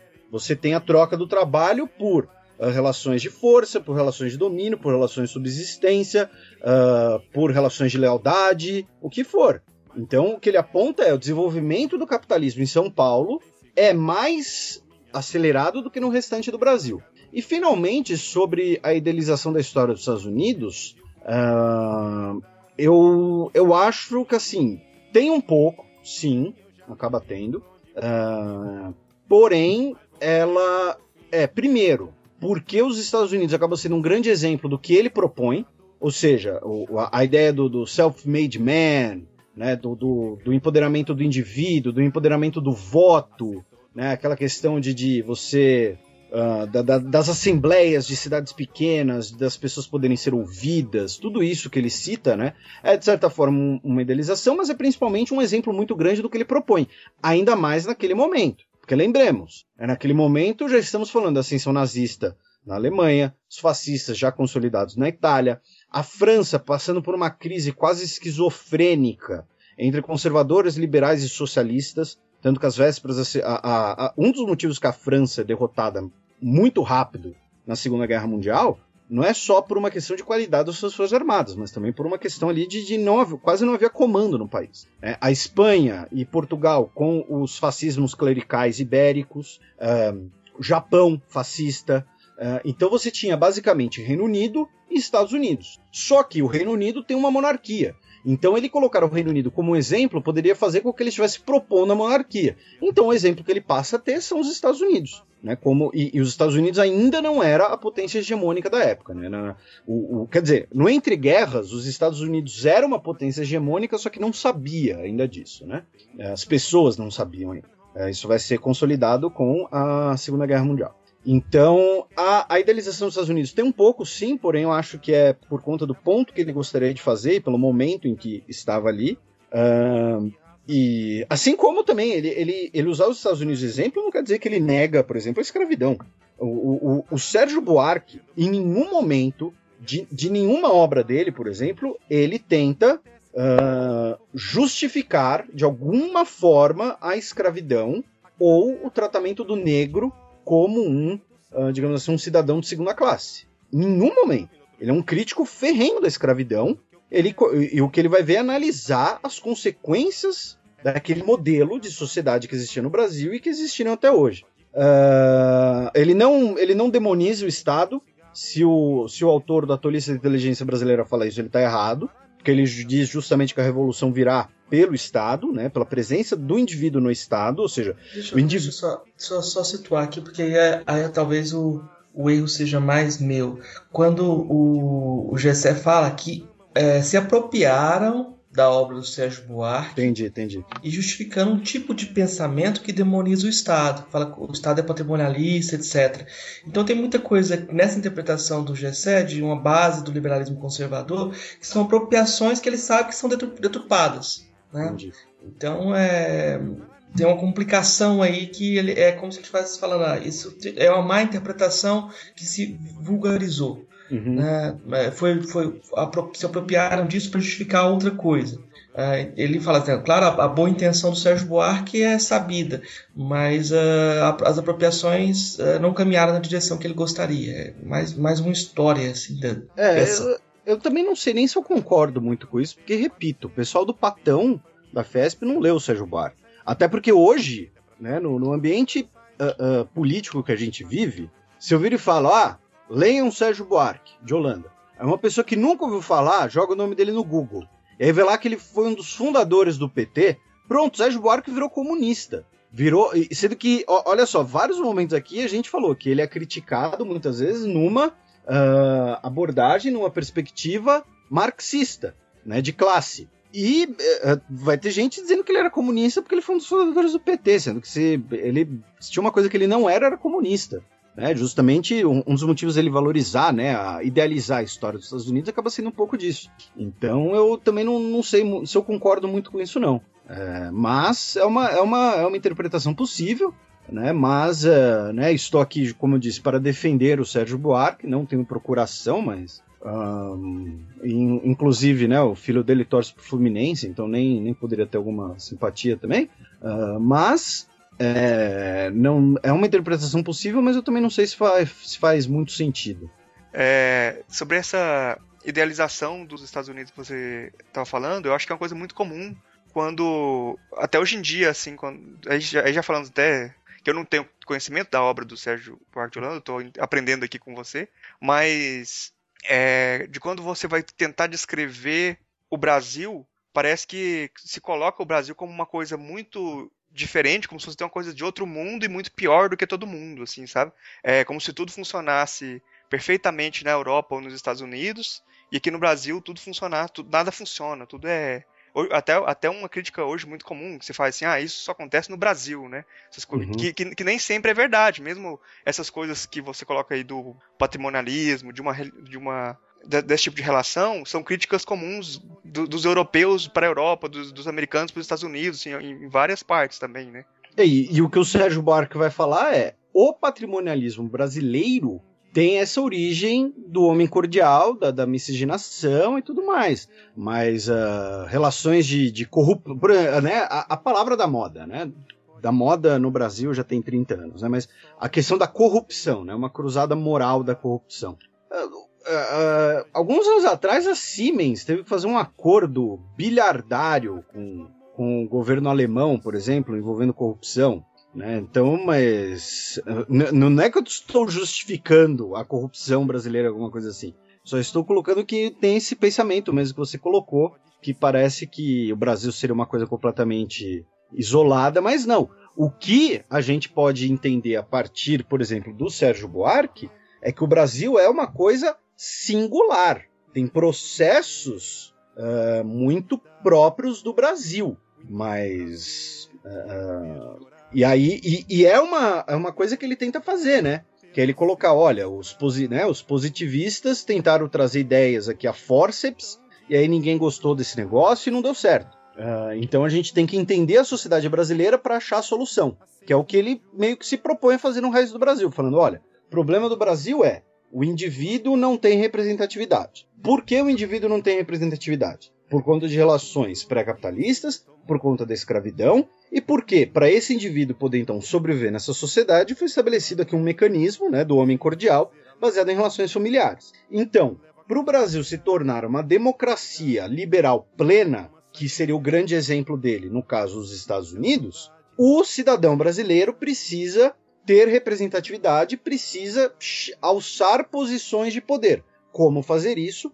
Pelo voto, pela democracia, chegando ao poder, porque senão uh, as alternâncias de poder no Brasil, e alternância, inclusive, de sistema de governo, eram todas uh, patrimonialistas, baseadas ali na questão do homem cordial. Você tem uma, um grande pai, que era o imperador, esse grande pai foi substituído por um, um conjunto de grandes pais que vão se revezando. É, e, e é mais ou menos esse o raciocínio dele. Só, e aí ele fala: para chegar nessa solução, a gente tem que entender por que chegamos aqui. Não adianta querer trazer a solução da França que não vai funcionar aqui, as pessoas não vão, não vão sequer se interessar por isso.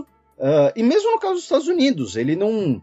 Ele pode idealizar a história dos Estados Unidos, mas ele não tenta uh, importar soluções dos Estados Unidos. Né? Então, uh, por exemplo, até hoje, né, eu já vi gente falando sério isso, gente que deveria ter um certo gabarito, dizendo que o que o Brasil precisa é uma guerra civil, porque os Estados Unidos foi consolidado a partir da Guerra Civil. Então, o problema do Brasil foi não ter tido uma guerra civil, ou seja, você importar uma solução de fora e querer colocá-la aqui uh, a forceps. Sendo que não é exatamente esse o caminho. E o Sérgio Buarque talvez tenha sido um dos primeiros caras, se não o primeiro, a perceber isso. Né? Quando a gente pega os intelectuais brasileiros uh, do século XIX, né?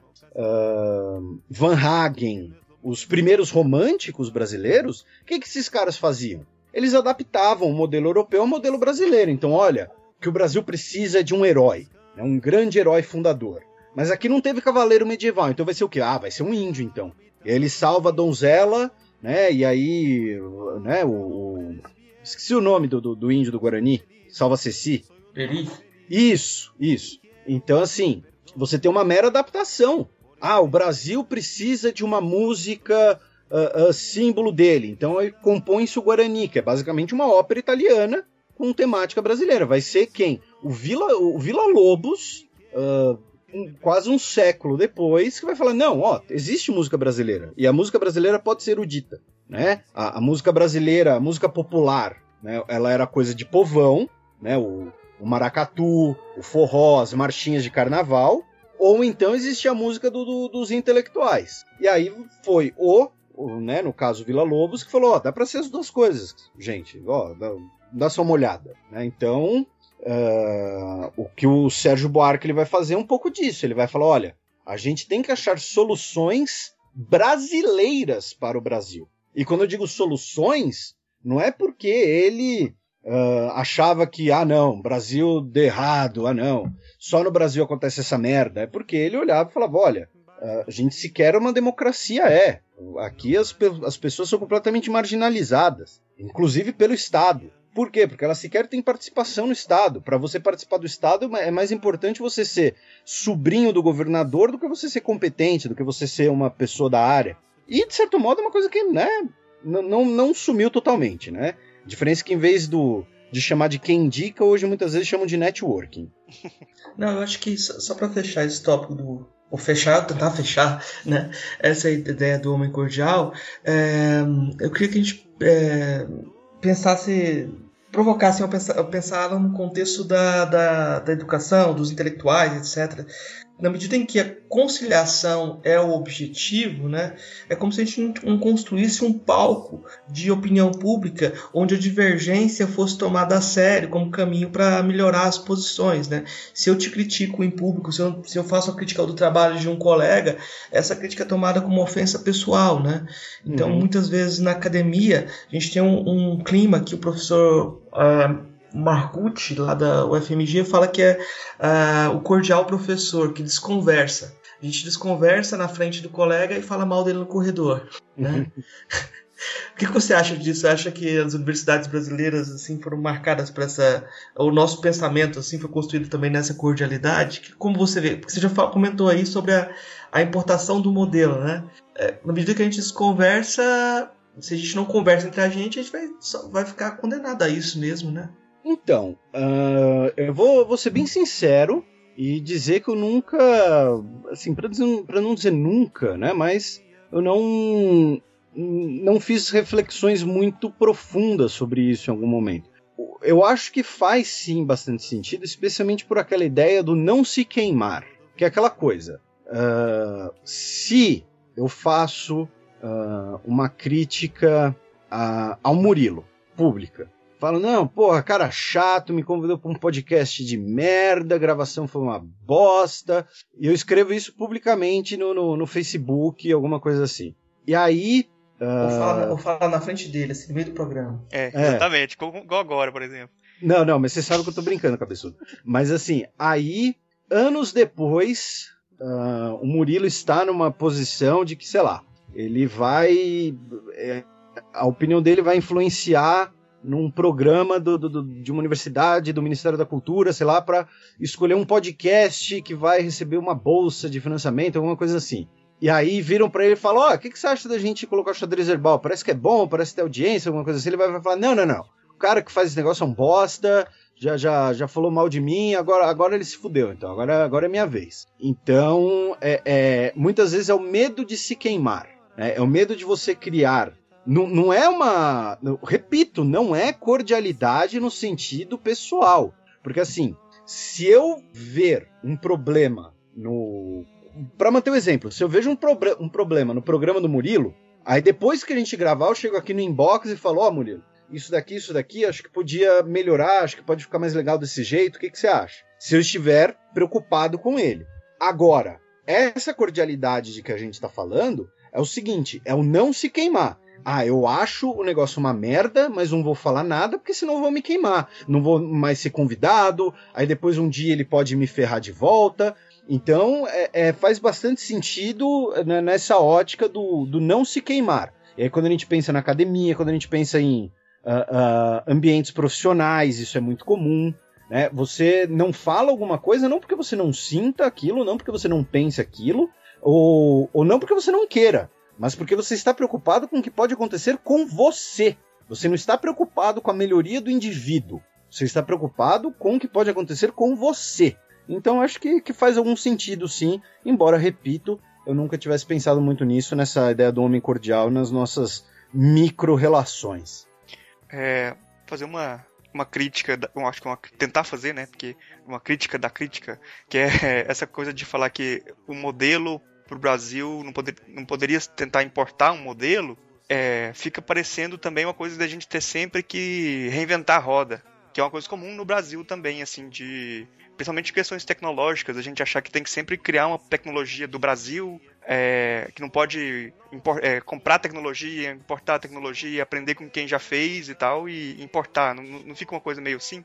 Olha, é, é um, é um apontamento bastante importante, bastante curioso. Uh, sim, nós temos um pensamento, muitas vezes um pensamento nativista muito grande no Brasil, especialmente Uh, e aí é curioso, é onde dois setores acabam se encontrando, dois setores que não deveriam ter nada a ver acabam se encontrando, né? Que são a, a, a esquerda mais ortodoxa brasileira e o, uh, o, o conservadorismo nacionalista, né? Então, aquela coisa do, do uh, o, o, Aldo Rebelo quer proibir, né? Queria proibir anglicismos uh, e ao mesmo tempo Uh, uh, enfim, vocês entenderam o que eu quis dizer. Né? Você, nós temos pessoas bastante à direita e bastante à esquerda que concordam com esse nativismo, essa coisa de ah, tem que ter o, o avião brasileiro, tem que ter a tecnologia brasileira para fazer o que for. E aí, é. por exemplo, os militares fecharam o mercado brasileiro a produzir informática na década de 70 e 80.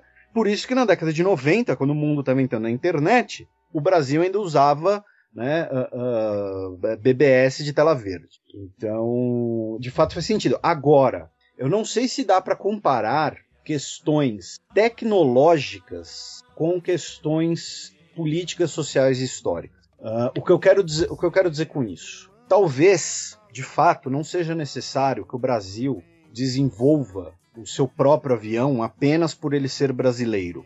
Né? Então, assim, ah, o que, que, que, compensa mais? A Embraer, tem que, a Embraer desenvolver um avião tal, ou então a gente pega e compra aqui uns Boeing e acabou.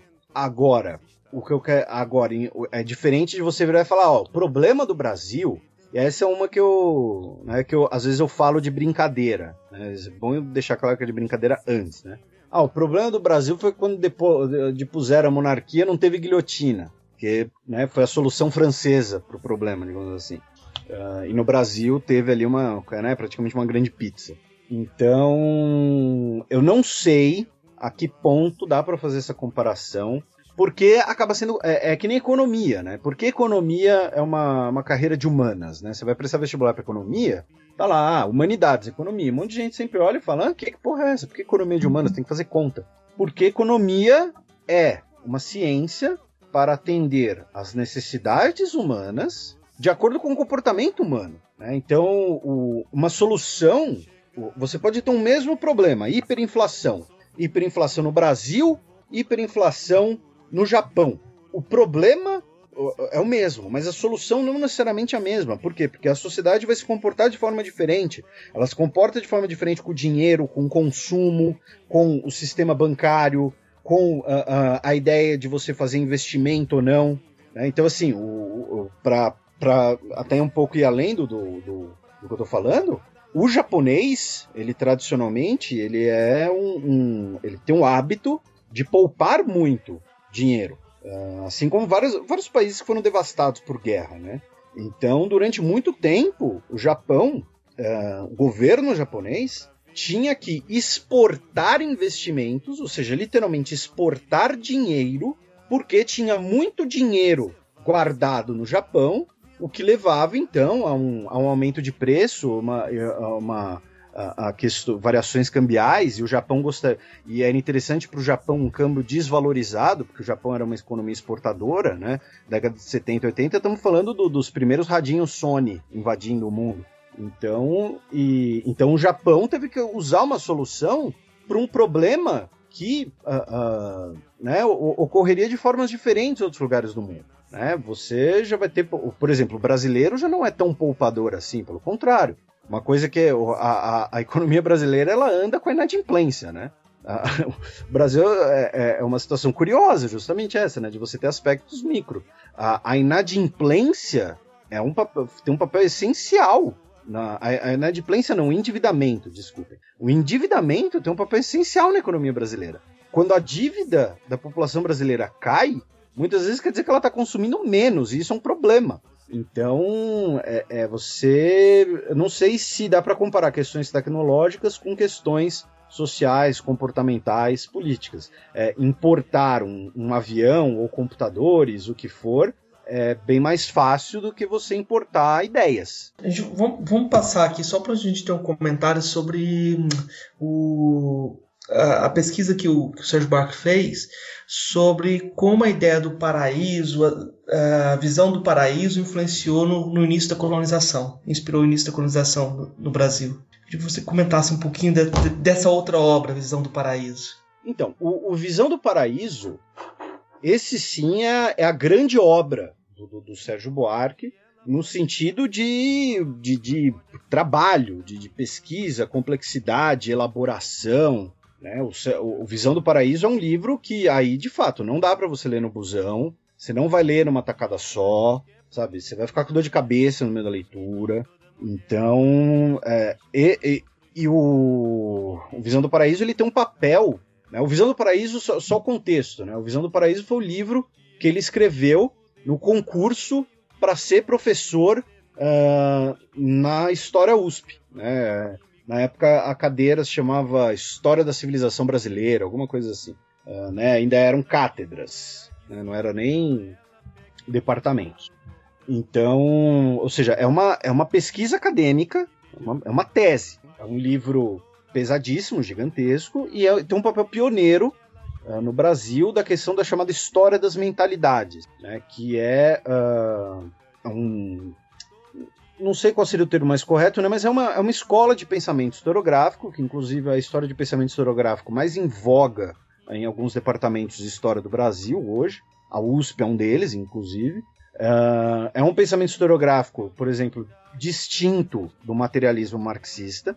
Uh, então é, é, engraçado, cara, quando as pessoas falam, ah, fez história na USP, é comunista. Tipo, hoje o que menos tem na, na história USP é comunista, na verdade. Se você pensar ali entre os professores, o que menos tem é marxista materialista. Você tem alguns, óbvio, e tem que ter, porque é um pluralismo, mas assim, uh, pouquíssimos. Né? A, a, principal, a principal escola hoje, sem dúvida, é da questão da história das mentalidades, que é pesquisar, né, que é elaborar, entender como as pessoas pensavam, que é diferente de uh, o que elas queriam, quais foram os efeitos, quais os motivos materiais para aquilo, é entender as ideologias, os pensamentos que moveram uh, pessoas, moveram nações, moveram circunstâncias. E aí pode ser desde o aspecto macro, né, então falar assim do que o, o que os portugueses achavam quando viam para a América,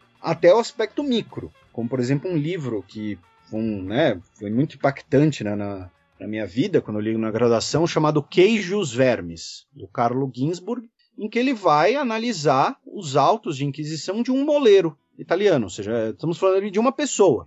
É como se fosse uma, não vou dizer uma biografia, mas é como se fosse uma, uma análise de um indivíduo que vivia naquele período. E o Visão do Paraíso foi o, talvez o primeiro grande uh, livro, grande obra brasileira nesse sentido, de história das mentalidades, que era explicar, como eu disse, o que uh, os portugueses, os europeus em geral, pensavam, acreditavam quando Uh, tanto para quando viam para a América, ou seja, o que motivava eles a virem e o que eles pensavam quando chegavam aqui. E por que o termo visão do paraíso? Porque existe uma, né, uma, uma figura quase uh, uh, onipresente em descrições e relatos do, do novo mundo por europeus, que era de que eles chegaram no Éden. Né? Porque assim, é, imaginem só, né? você sai, imaginem que quer viver na Europa do século XVII tá? Né? Esqueçam a Europa, né? De hoje em dia como grande destino turístico, né? Um centro culinário com iluminação e, e aquecimento no inverno. Né? Você viver na Europa do século XVII era trash, porque estamos falando de um território pequeno, né? A Europa é metade da América do Sul, praticamente. Você não tem tanta mudança de alimentos, você não tem uh, uh, aquecimento, você não tem. Uh, se você não tiver uma casa, se você não tiver um teto, uma coisa assim, você muito provavelmente vai morrer de frio, de fome, do que for, é, você não tem uh, relações muito como eu posso dizer, não, isso não, vamos desconsiderar, mas assim, é, dá para dizer que a Europa, séculos XVI, XVII, era um ambiente muito complicado de se viver, para uma pessoa viver, né? E aí você chega num lugar em que você pode ficar pelado o ano inteiro. Você tá com fome, você dá uma pancada ali numa árvore, cai alguma fruta para você comer. Você tá com. Você pode dormir ao relento que você não vai acordar congelado ou resfriado você uh, você tem ali um, um, né, essa questão da, da, da, temperatura em geral, mas assim, aí você tem paisagens paradisíacas, né, bonitíssimas. Cara, vocês já viram o que, é uma praia, uh, por exemplo, na Inglaterra? É pedregulho, é, é, é, sabe? Aí você chega numa praia de areia fofa, branca, sabe, com, com, uma água clara, não aquela água escura, fria do Atlântico Norte, né, mas uma água clara, quentinha, sabe, ali de Porto Seguro. Uh, então o cara olha e fala: Nossa, cheguei no paraíso. E quando ele diz cheguei no paraíso, não é no sentido metafórico. Ele vai achar que é no sentido literal, no sentido bíblico. Olha, achamos o paraíso, achamos o Éden. Aqui eu posso ficar pelado o tempo inteiro. Aqui os frutos estão aqui para o meu proveito, as plantas estão aqui para o meu proveito. Tá, tudo bem, vai ter uma onça ou outra que vai te matar, mas enfim, acontece. Aqui tem os animais para caçar livremente, aqui tem abundância, né? Aqui o, o, o, tudo que se planta, né? Tudo que se dá, se, tudo que se planta se dá. É, é, você tem uma abundância generalizada, né? Um clima ameno. Então assim, muitos é, e aí você tem a questão do, do exótico, né? O que, que, é a questão do exótico, né? Que vai estar expressa no, no, no Visão do Paraíso e tudo mais. Que é, olha, a, aquele lugar é, é tão paraíso, né? Que eu vou para lá porque disseram que lá tem cidades de ouro. Disseram que lá uh, a mulherada fica pelada, entendeu? Você pode chegar lá e, e, e, e sair, uh, uh, vamos dizer, né, vamos usar termos científicos, né? Sair fazendo sexo por aí. Né? Lá, não, lá não tem dessas, lá, lá eles não cobrem suas vergonhas. Lá você tem, tem ouro, tem cidade de ouro, tem tem uh, fontes de, de, de, pedras preciosas. E, e, por exemplo, os bandeirantes eles iam para o interior buscar pedras preciosas baseado em basicamente zero evidência. O, os bandeirantes iam para o interior procurar veios de pedra preciosa motivados muitas vezes por essa ideia de, olha, esse lugar é tão paradisíaco que ele tem que ter ouro, esmeralda, diamante, tem que ter. Ah, os espanhóis acharam lá, então aqui também tem, bora achar. Então é, é a ideia de que eles chegaram num paraíso na Terra pelas condições de, de, vida, pelo que havia à disposição, e isso vai incentivar mais pessoas, especialmente a questão do, do, conceito de aventureiro do Sérgio Buarque, e a construção de um exótico, né? E isso é um problema uh, uh, uh, que acaba tendo consequência, certo modo, até hoje, né? Por exemplo, né, o, certamente, alguns dos nossos ouvintes que tenha feito intercâmbio, conhece alguém que fez intercâmbio, né, conhece alguma história de alguém virou e falou, na Europa, por exemplo, ah, eu sou do Brasil. Ah, sério, legal. E, e você trouxe o seu macaquinho de estimação? Ou vocês andam de cipó? Né? Você cria ali uma, uma imagem do exótico, que é, é um lugar onde todo mundo é pelado, todo mundo é putanheiro, é, é, tudo é no cipó, todo mundo tem um macaco de estimação, né? O normal é ter esses bichos esquisitos mesmo. É, tu, é, tudo, é tudo mata tropical, né? Não, como, como se o Brasil inteiro fosse uma coisa só. Então, mas essa criação do exótico acaba inclusive incentivando as pessoas a virem. Né, que é a busca pelo Eldorado, a busca pelas cidades perdidas, toda essa coisa. Então, o, e o Visão do Paraíso ele foi muito pioneiro e muito importante nesse sentido, por quê? Porque antes você tinha uh, a, a historiografia sobre a colonização do Brasil, ela era baseada basicamente, uh, você tinha a vertente positivista oficial, né, criada pelo IHGB por conta da família real, que era ah, os portugueses vieram aqui uh, como né, desbravadores, como né, pioneiros, tá, tá, tá. Uh, você tinha a, a, interpretação material da coisa, que é, olha, uh, Portugal é um país cercado de Espanha, né, então ele vai buscar o comércio marítimo, isso é fato. E aí parte dessa busca pelo comércio marítimo, por riquezas comerciais, faz com que os portugueses se expandam pelos mares, vão chegar até as Índias e nesse processo chegam no Brasil.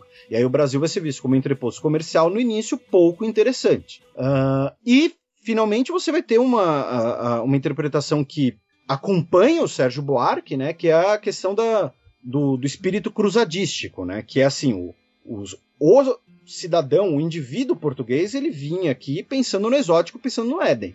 Mas o Estado português, o, o, a administração portuguesa, o aparato português, e aí especialmente o, né, os jesuítas e tudo mais, vieram para cá como parte de uma grande cruzada, né, como parte da expansão do, do cristianismo. Lembrando que o Papa divide o mundo entre Portugal e Espanha porque ele era o Papa. Quem criou o mundo foi Deus. O representante de Deus no mundo é o Papa, então é ele que é o dono da escritura.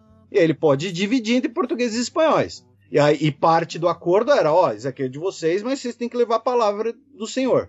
Então, é, é, a obra do Sérgio Barca é muito pioneira por analisar essa coisa da mentalidade que faz com que as pessoas viessem, do que elas pensavam chegar aqui, indo além do, do, do positivismo oficial da, da coroa, ou então de, de interpretações mais econômicas.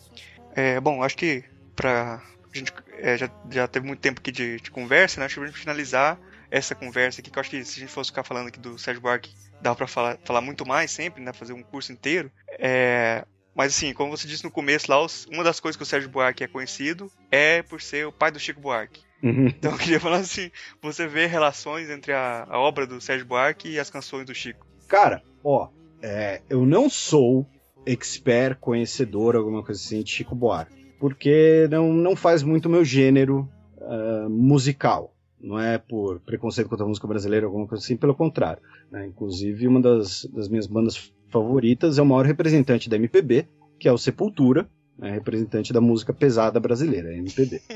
Agora, existe uma teoria da conspiração que eu acho sensacional. Então eu vou mencionar aqui para deixar os nossos ouvintes com, com essa pulguinha atrás da orelha. Que é o seguinte: uh, o Sérgio Buarque ele morre em 82. E aí, em 85, né, nós temos ali o, o fim da ditadura. E nesse momento você tem claramente uma mudança de rumos, digamos assim, na, na obra do, do Chico Buarque. Tem gente, né, que diz, e ele, inclusive, né, que diz que isso acontece por conta do, do fim da ditadura. Né? Então, olha, a ditadura acabou, então agora uh, uh, dá para fazer, né, dá para digamos assim, explorar outros temas além do, do, além da política e tudo mais, né? Que o, o, marco temporal não é nem exatamente o fim da ditadura, né? Aquele disco para todos, né? Que é do início dos anos 90. Agora, tem gente que diz que isso acontece porque as músicas políticas, aquelas com, com inuendos e com duplos sentidos para disfarçar censura, eram do pai dele.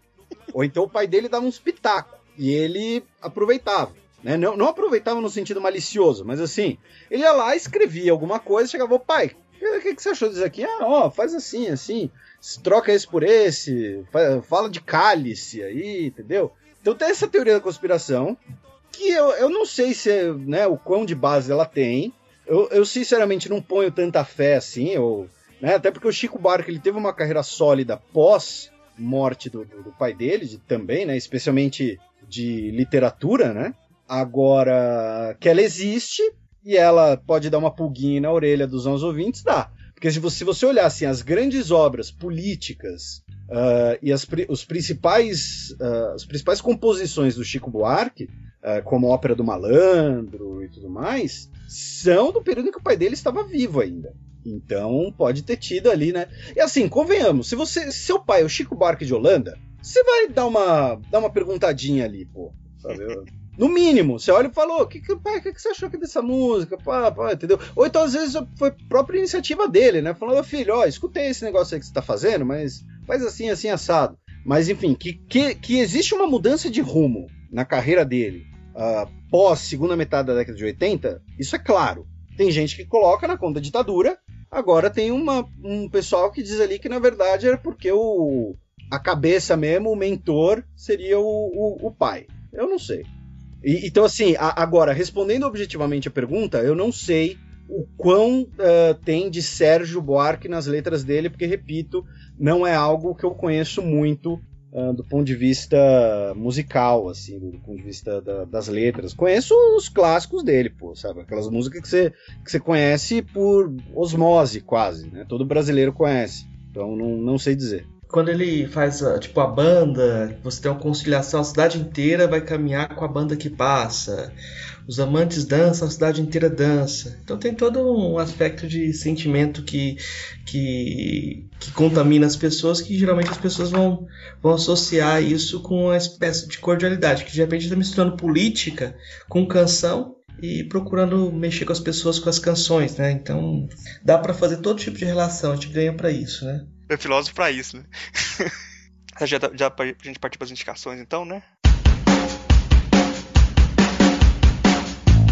Felipe, você trouxe alguma coisa para indicar para os nossos ouvintes? Olha, a, a, a minha indicação, assim, uh, sobre o tema. Uh, primeiro, leiam Raízes do Brasil. Não precisa ler a, a versão com, com cinco vezes o, o tamanho da, da, do original, não precisa, uh, uh, enfim, se, se aprofundar alguma coisa assim, mas leiam Raiz do Brasil, como eu disse, uma leitura tranquila. Uh, ah, Para quem quiser saber mais sobre o Sérgio Buarque de Holanda, especialmente sobre o processo da, da, da, escrita do Visão do Paraíso, especialmente, que foi inclusive um momento em que o, o Sérgio Buarque ele se tornou praticamente um alcoólatra, né? Porque ele, ele se trancava, digamos assim. Ele, ele escreveu Visão do Paraíso em questão assim, sabe, de um, sei lá, um mês. Ele escreveu em um mês o que eu não escreveria em 10 anos. E, e parte desse processo teria sido, né, pessoalmente, bastante desgastante para ele. Mas nesse caso, minha indicação vai ser o livro Urdidura do Vivido, que é edito, editado pela editora da USP, pela EDUSP, uh, de autoria de Tiago Lima Nicodemo, que uh, também conhecido no meio ambiente social como Tiagão do Basquete. E uh, acho que assim, são esses. E aí, Uh, se você é do ramo, se você tem muito interesse, alguma coisa assim, vá ler o, o Visão do Paraíso, mas repito, é, é, um livro que assusta. Se você não, não tem tanta, tanta intimidade, tanta vontade, não precisa, tá? Passe longe. Uh, recomendo principalmente o Raízes do Brasil. Esse sim é uh, essencial para, acho que para qualquer cidadão brasileiro. né? Repito, parece um discurso apologético, mas que realmente é um livro que, que você lê e, pelo menos quando você lê pela primeira vez, é quando você lê pela segunda, terceira vez, você já começa a bater algumas coisas, né? Bater de frente. Mas quando você lê pela primeira, algumas fichas caem, sabe? Então ele, ele causa essa sensação. Então essas são as minhas recomendações. Marcos, indicar alguma coisa para os nossos ouvintes? Eu, eu quero indicar é, alguns livros, o que o leitor encontrar do João César de Castro Rocha, que ele fez uma série de livros é, dialogando com uh, o Sérgio Buarque. Tem um, um, Literatura e Cordialidade, tem um outro chamado O Exílio do Homem Cordial, e um que organizou chamado Cordialidade Brasileira, Mito ou Realidade. Tem um também um bem é, grosso chamado é, Nenhum, Brasil, é, Nenhum Brasil Existe, que eu acho que é, para quem para quem, quem quiser se aprofundar aí nessa, nessa tentativa de pensar o Brasil por diversos autores. Aí o, o motivo da nossa polêmica aqui, eu acho que pessoa, o pessoal pode ler também ou procurar entrevistas aí do Gessé de Souza, Gessé Souza, né? Não tem o D não, Gessé Souza, é, da inteligência brasileira ou como o país se deixou manipular pela elite. Um, também eu queria indicar uh, alguns filmes contemporâneos que a gente podia falar assim, ah, esse filme aqui toca nessa questão da cordialidade, tenta problematizar. Eu acho que um filme chamado Casa Grande, eu achei que entra nessa, né, nessa esfera de vários filmes, a gente podia colocar um monte de filme que entra nesse jogo de, de é, questionar a cordialidade do brasileiro, né? Ah, se forem, só para rapidinho, uh, se for para recomendar, uh, a, além de livros também, uh, filmes, né? Aí não, não é nem um, um, um, filme, né? Tem uma, tem um documentário, tem um documentário sobre ele que é muito legal em duas partes, chamado justamente Raízes do Brasil, que dá para achar eh, na internet. Eu não estou dizendo, não estou incentivando a pirataria, tá, gente? Só estou dizendo que dá para achar na internet dependendo das, das palavras que você usar, você colocar. Tá? Às vezes, se você colocar num determinado site, por exemplo, eu ouvi falar que tem um site chamado Pirate Bay, uh, tem um chamado uh, filme, Documentários Brasileiros. Uh, então, é, tem uma cinebiografia do, do Sérgio Buarque que pode ser às vezes ser interessante para quem não tiver com, com muita paciência também de, de ler. É, mais alguma indicação, Marcos? Não, acho que só, só essas, assim. Se o pessoal quiser também ir atrás da, das, dessas músicas do Chico também, é, eu acho que cabe a lição de casa, depois você vai escutar o Chico Buarque e ver se eles têm alguma relação, ou talvez até, sei lá, talvez vocês podem escutar o Sepultura e ver se tem alguma relação. Vocês podem construir tudo que vocês quiserem, a partir de agora. Bom, é, já está chegando no final do programa. É, eu queria é, agradecer muito a presença do Felipe aqui, foi muito enriquecedor no programa, que eu aprendi muita coisa, e abrir espaço aí para fazer, você fazer suas considerações finais, é, divulgar os seus trabalhos aí. Apenas, é, como eu disse, eu que agradeço, peço desculpas pela demora em a gente conseguir concretizar isso. Espero que, se for rolar uma segunda vez, também não, uh, não, não demore tanto assim, mas uh, a culpa é minha. É, agradecer ao Marcos, é, agradecer a todo mundo que, que ouviu, que, que se tiverem seus, suas críticas, seus comentários, uh, fique à vontade. E se quiserem encontrar mais do que eu produzo, uh, xadrezherbal.com uh, ou então xadrez herbal no Facebook, xadrez herbal no Twitter. É, também existe o Nerdologia, que é, né, como diz, faço parte da, da equipe. Uh, tenho muito, muito prazer em estar no que é um dos maiores canais educativos e científicos do YouTube.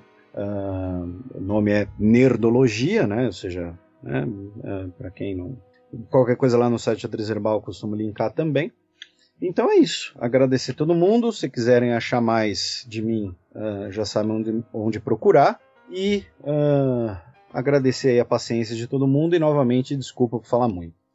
A gente gosta de quando fala mesmo. É, tem o Fronteiras também, né? Fronteiras Invisíveis Futebol. Sim, Fronteiras é, o, o podcast do Xadrez Herbal, né, só para Porque assim, eu tenho o site, né? xadrezherbal.com.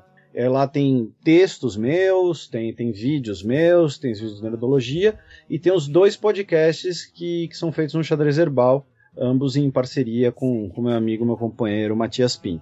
O podcast Xadrez Herbal, que é um semanário uh, semanal, não semanário, semanal ficou ótimo, né? É um semanário de política internacional, ou seja, um programa mais de atualidades, mas que também tem história, tem, tem geopolítica, tem um pouco de, de humor, né? A nossa ideia é desconstruir as coisas que acontecem ao nosso redor e que muitas vezes a gente não entende, e, e a chamada grande mídia não tem muita preocupação em explicar, porque o, o tempo é escasso, né? E o que importa é, é audiência.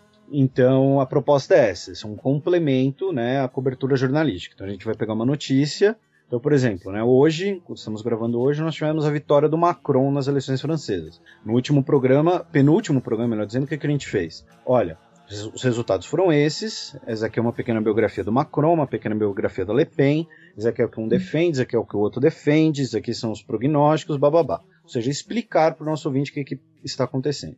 E o Fronteiras Invisíveis do Futebol já é um programa temático, um programa quinzenal, em que a cada 15 dias a gente pega uma região ou um país e conta a história e a política daquela região. E usando como fio condutor, como digamos assim, como referência pop, o futebol. Muita gente às vezes tem preconceito com o nome do programa porque acha que o programa é de futebol no estilo de ser tipo uma mesa redonda, que a gente vai ficar discutindo quem é o melhor lateral esquerdo da história do Ituano. Não, não é o caso. A gente usa o futebol para uh, dar referências sobre a história daquela região que a gente está falando. Então, por exemplo, uh, o último programa, o mais recente, foi sobre o País Basco. E a identidade nacional basca, ela tem muita força em um dos clubes da região que só uh, contrata jogadores bascos. Uh, a primeira demonstração pública da bandeira basca depois da morte do ditador Franco, quando ela ainda era proibida, foi em um jogo de futebol. Uh, os estádios eram onde as torcidas uh, faziam cantos em basco, por quê? Porque o idioma basco era proibido na ditadura do Franco. Só que você vai fazer o quê? Você vai mandar a polícia prender 35 mil, 40 mil pessoas que estão dentro do estádio porque estão cantando em basco? Não. Então, né, o futebol ali como uma, uma demonstração uh, da identidade cultural basca e por aí vai. Então, o futebol é apenas um, um tempero ali, um pequeno fio condutor é um programa mais de história mesmo, né? Que a gente fala a história de uma região, de um país.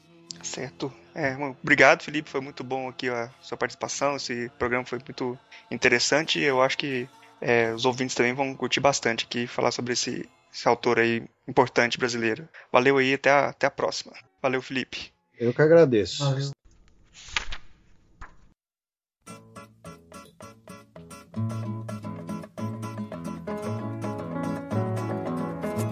Trecho do livro Raízes do Brasil, de Sérgio Buarque de Holanda.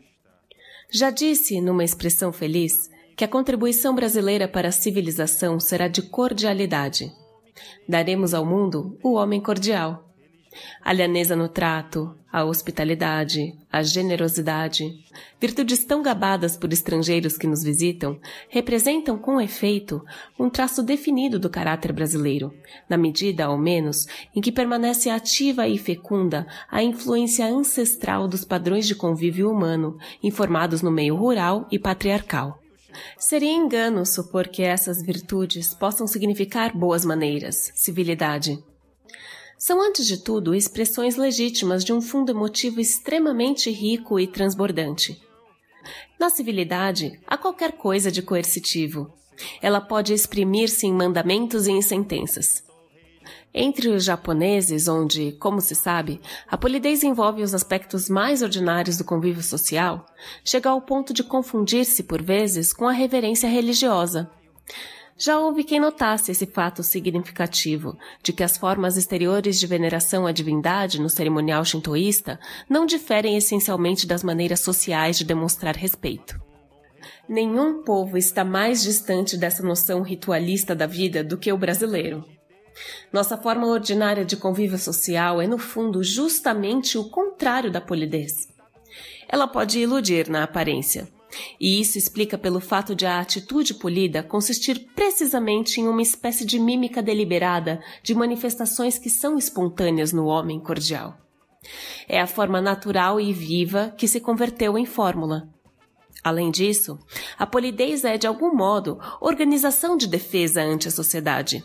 Detém-se na parte exterior, epidérmica do indivíduo, podendo mesmo servir, quando necessário, de peça de resistência equivale a um disfarce que permitirá a cada qual preservar inata sua sensibilidade e suas emoções. Por meio de semelhante padronização das formas exteriores da cordialidade, que não precisam ser legítimas para se manifestarem, revela-se um decisivo triunfo do espírito sobre a vida. Armado dessa máscara, o indivíduo consegue manter sua supremacia antissocial, e, efetivamente, a polidez implica uma presença contínua e soberana do indivíduo. No homem cordial, a vida em sociedade é, de certo modo, uma verdadeira libertação do pavor que ele sente em viver consigo mesmo, em apoiar-se sobre si próprio, em todas as circunstâncias da existência.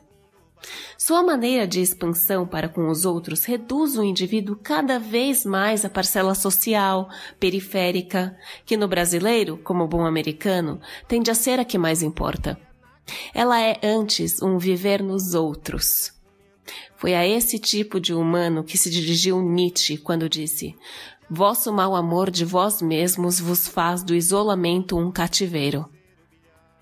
Nada mais significativo dessa aversão ao ritualismo social, que exige, por vezes, uma personalidade fortemente homogênea e equilibrada em todas as suas partes, do que a dificuldade em que se sentem geralmente os brasileiros de uma reverência prolongada ante um superior.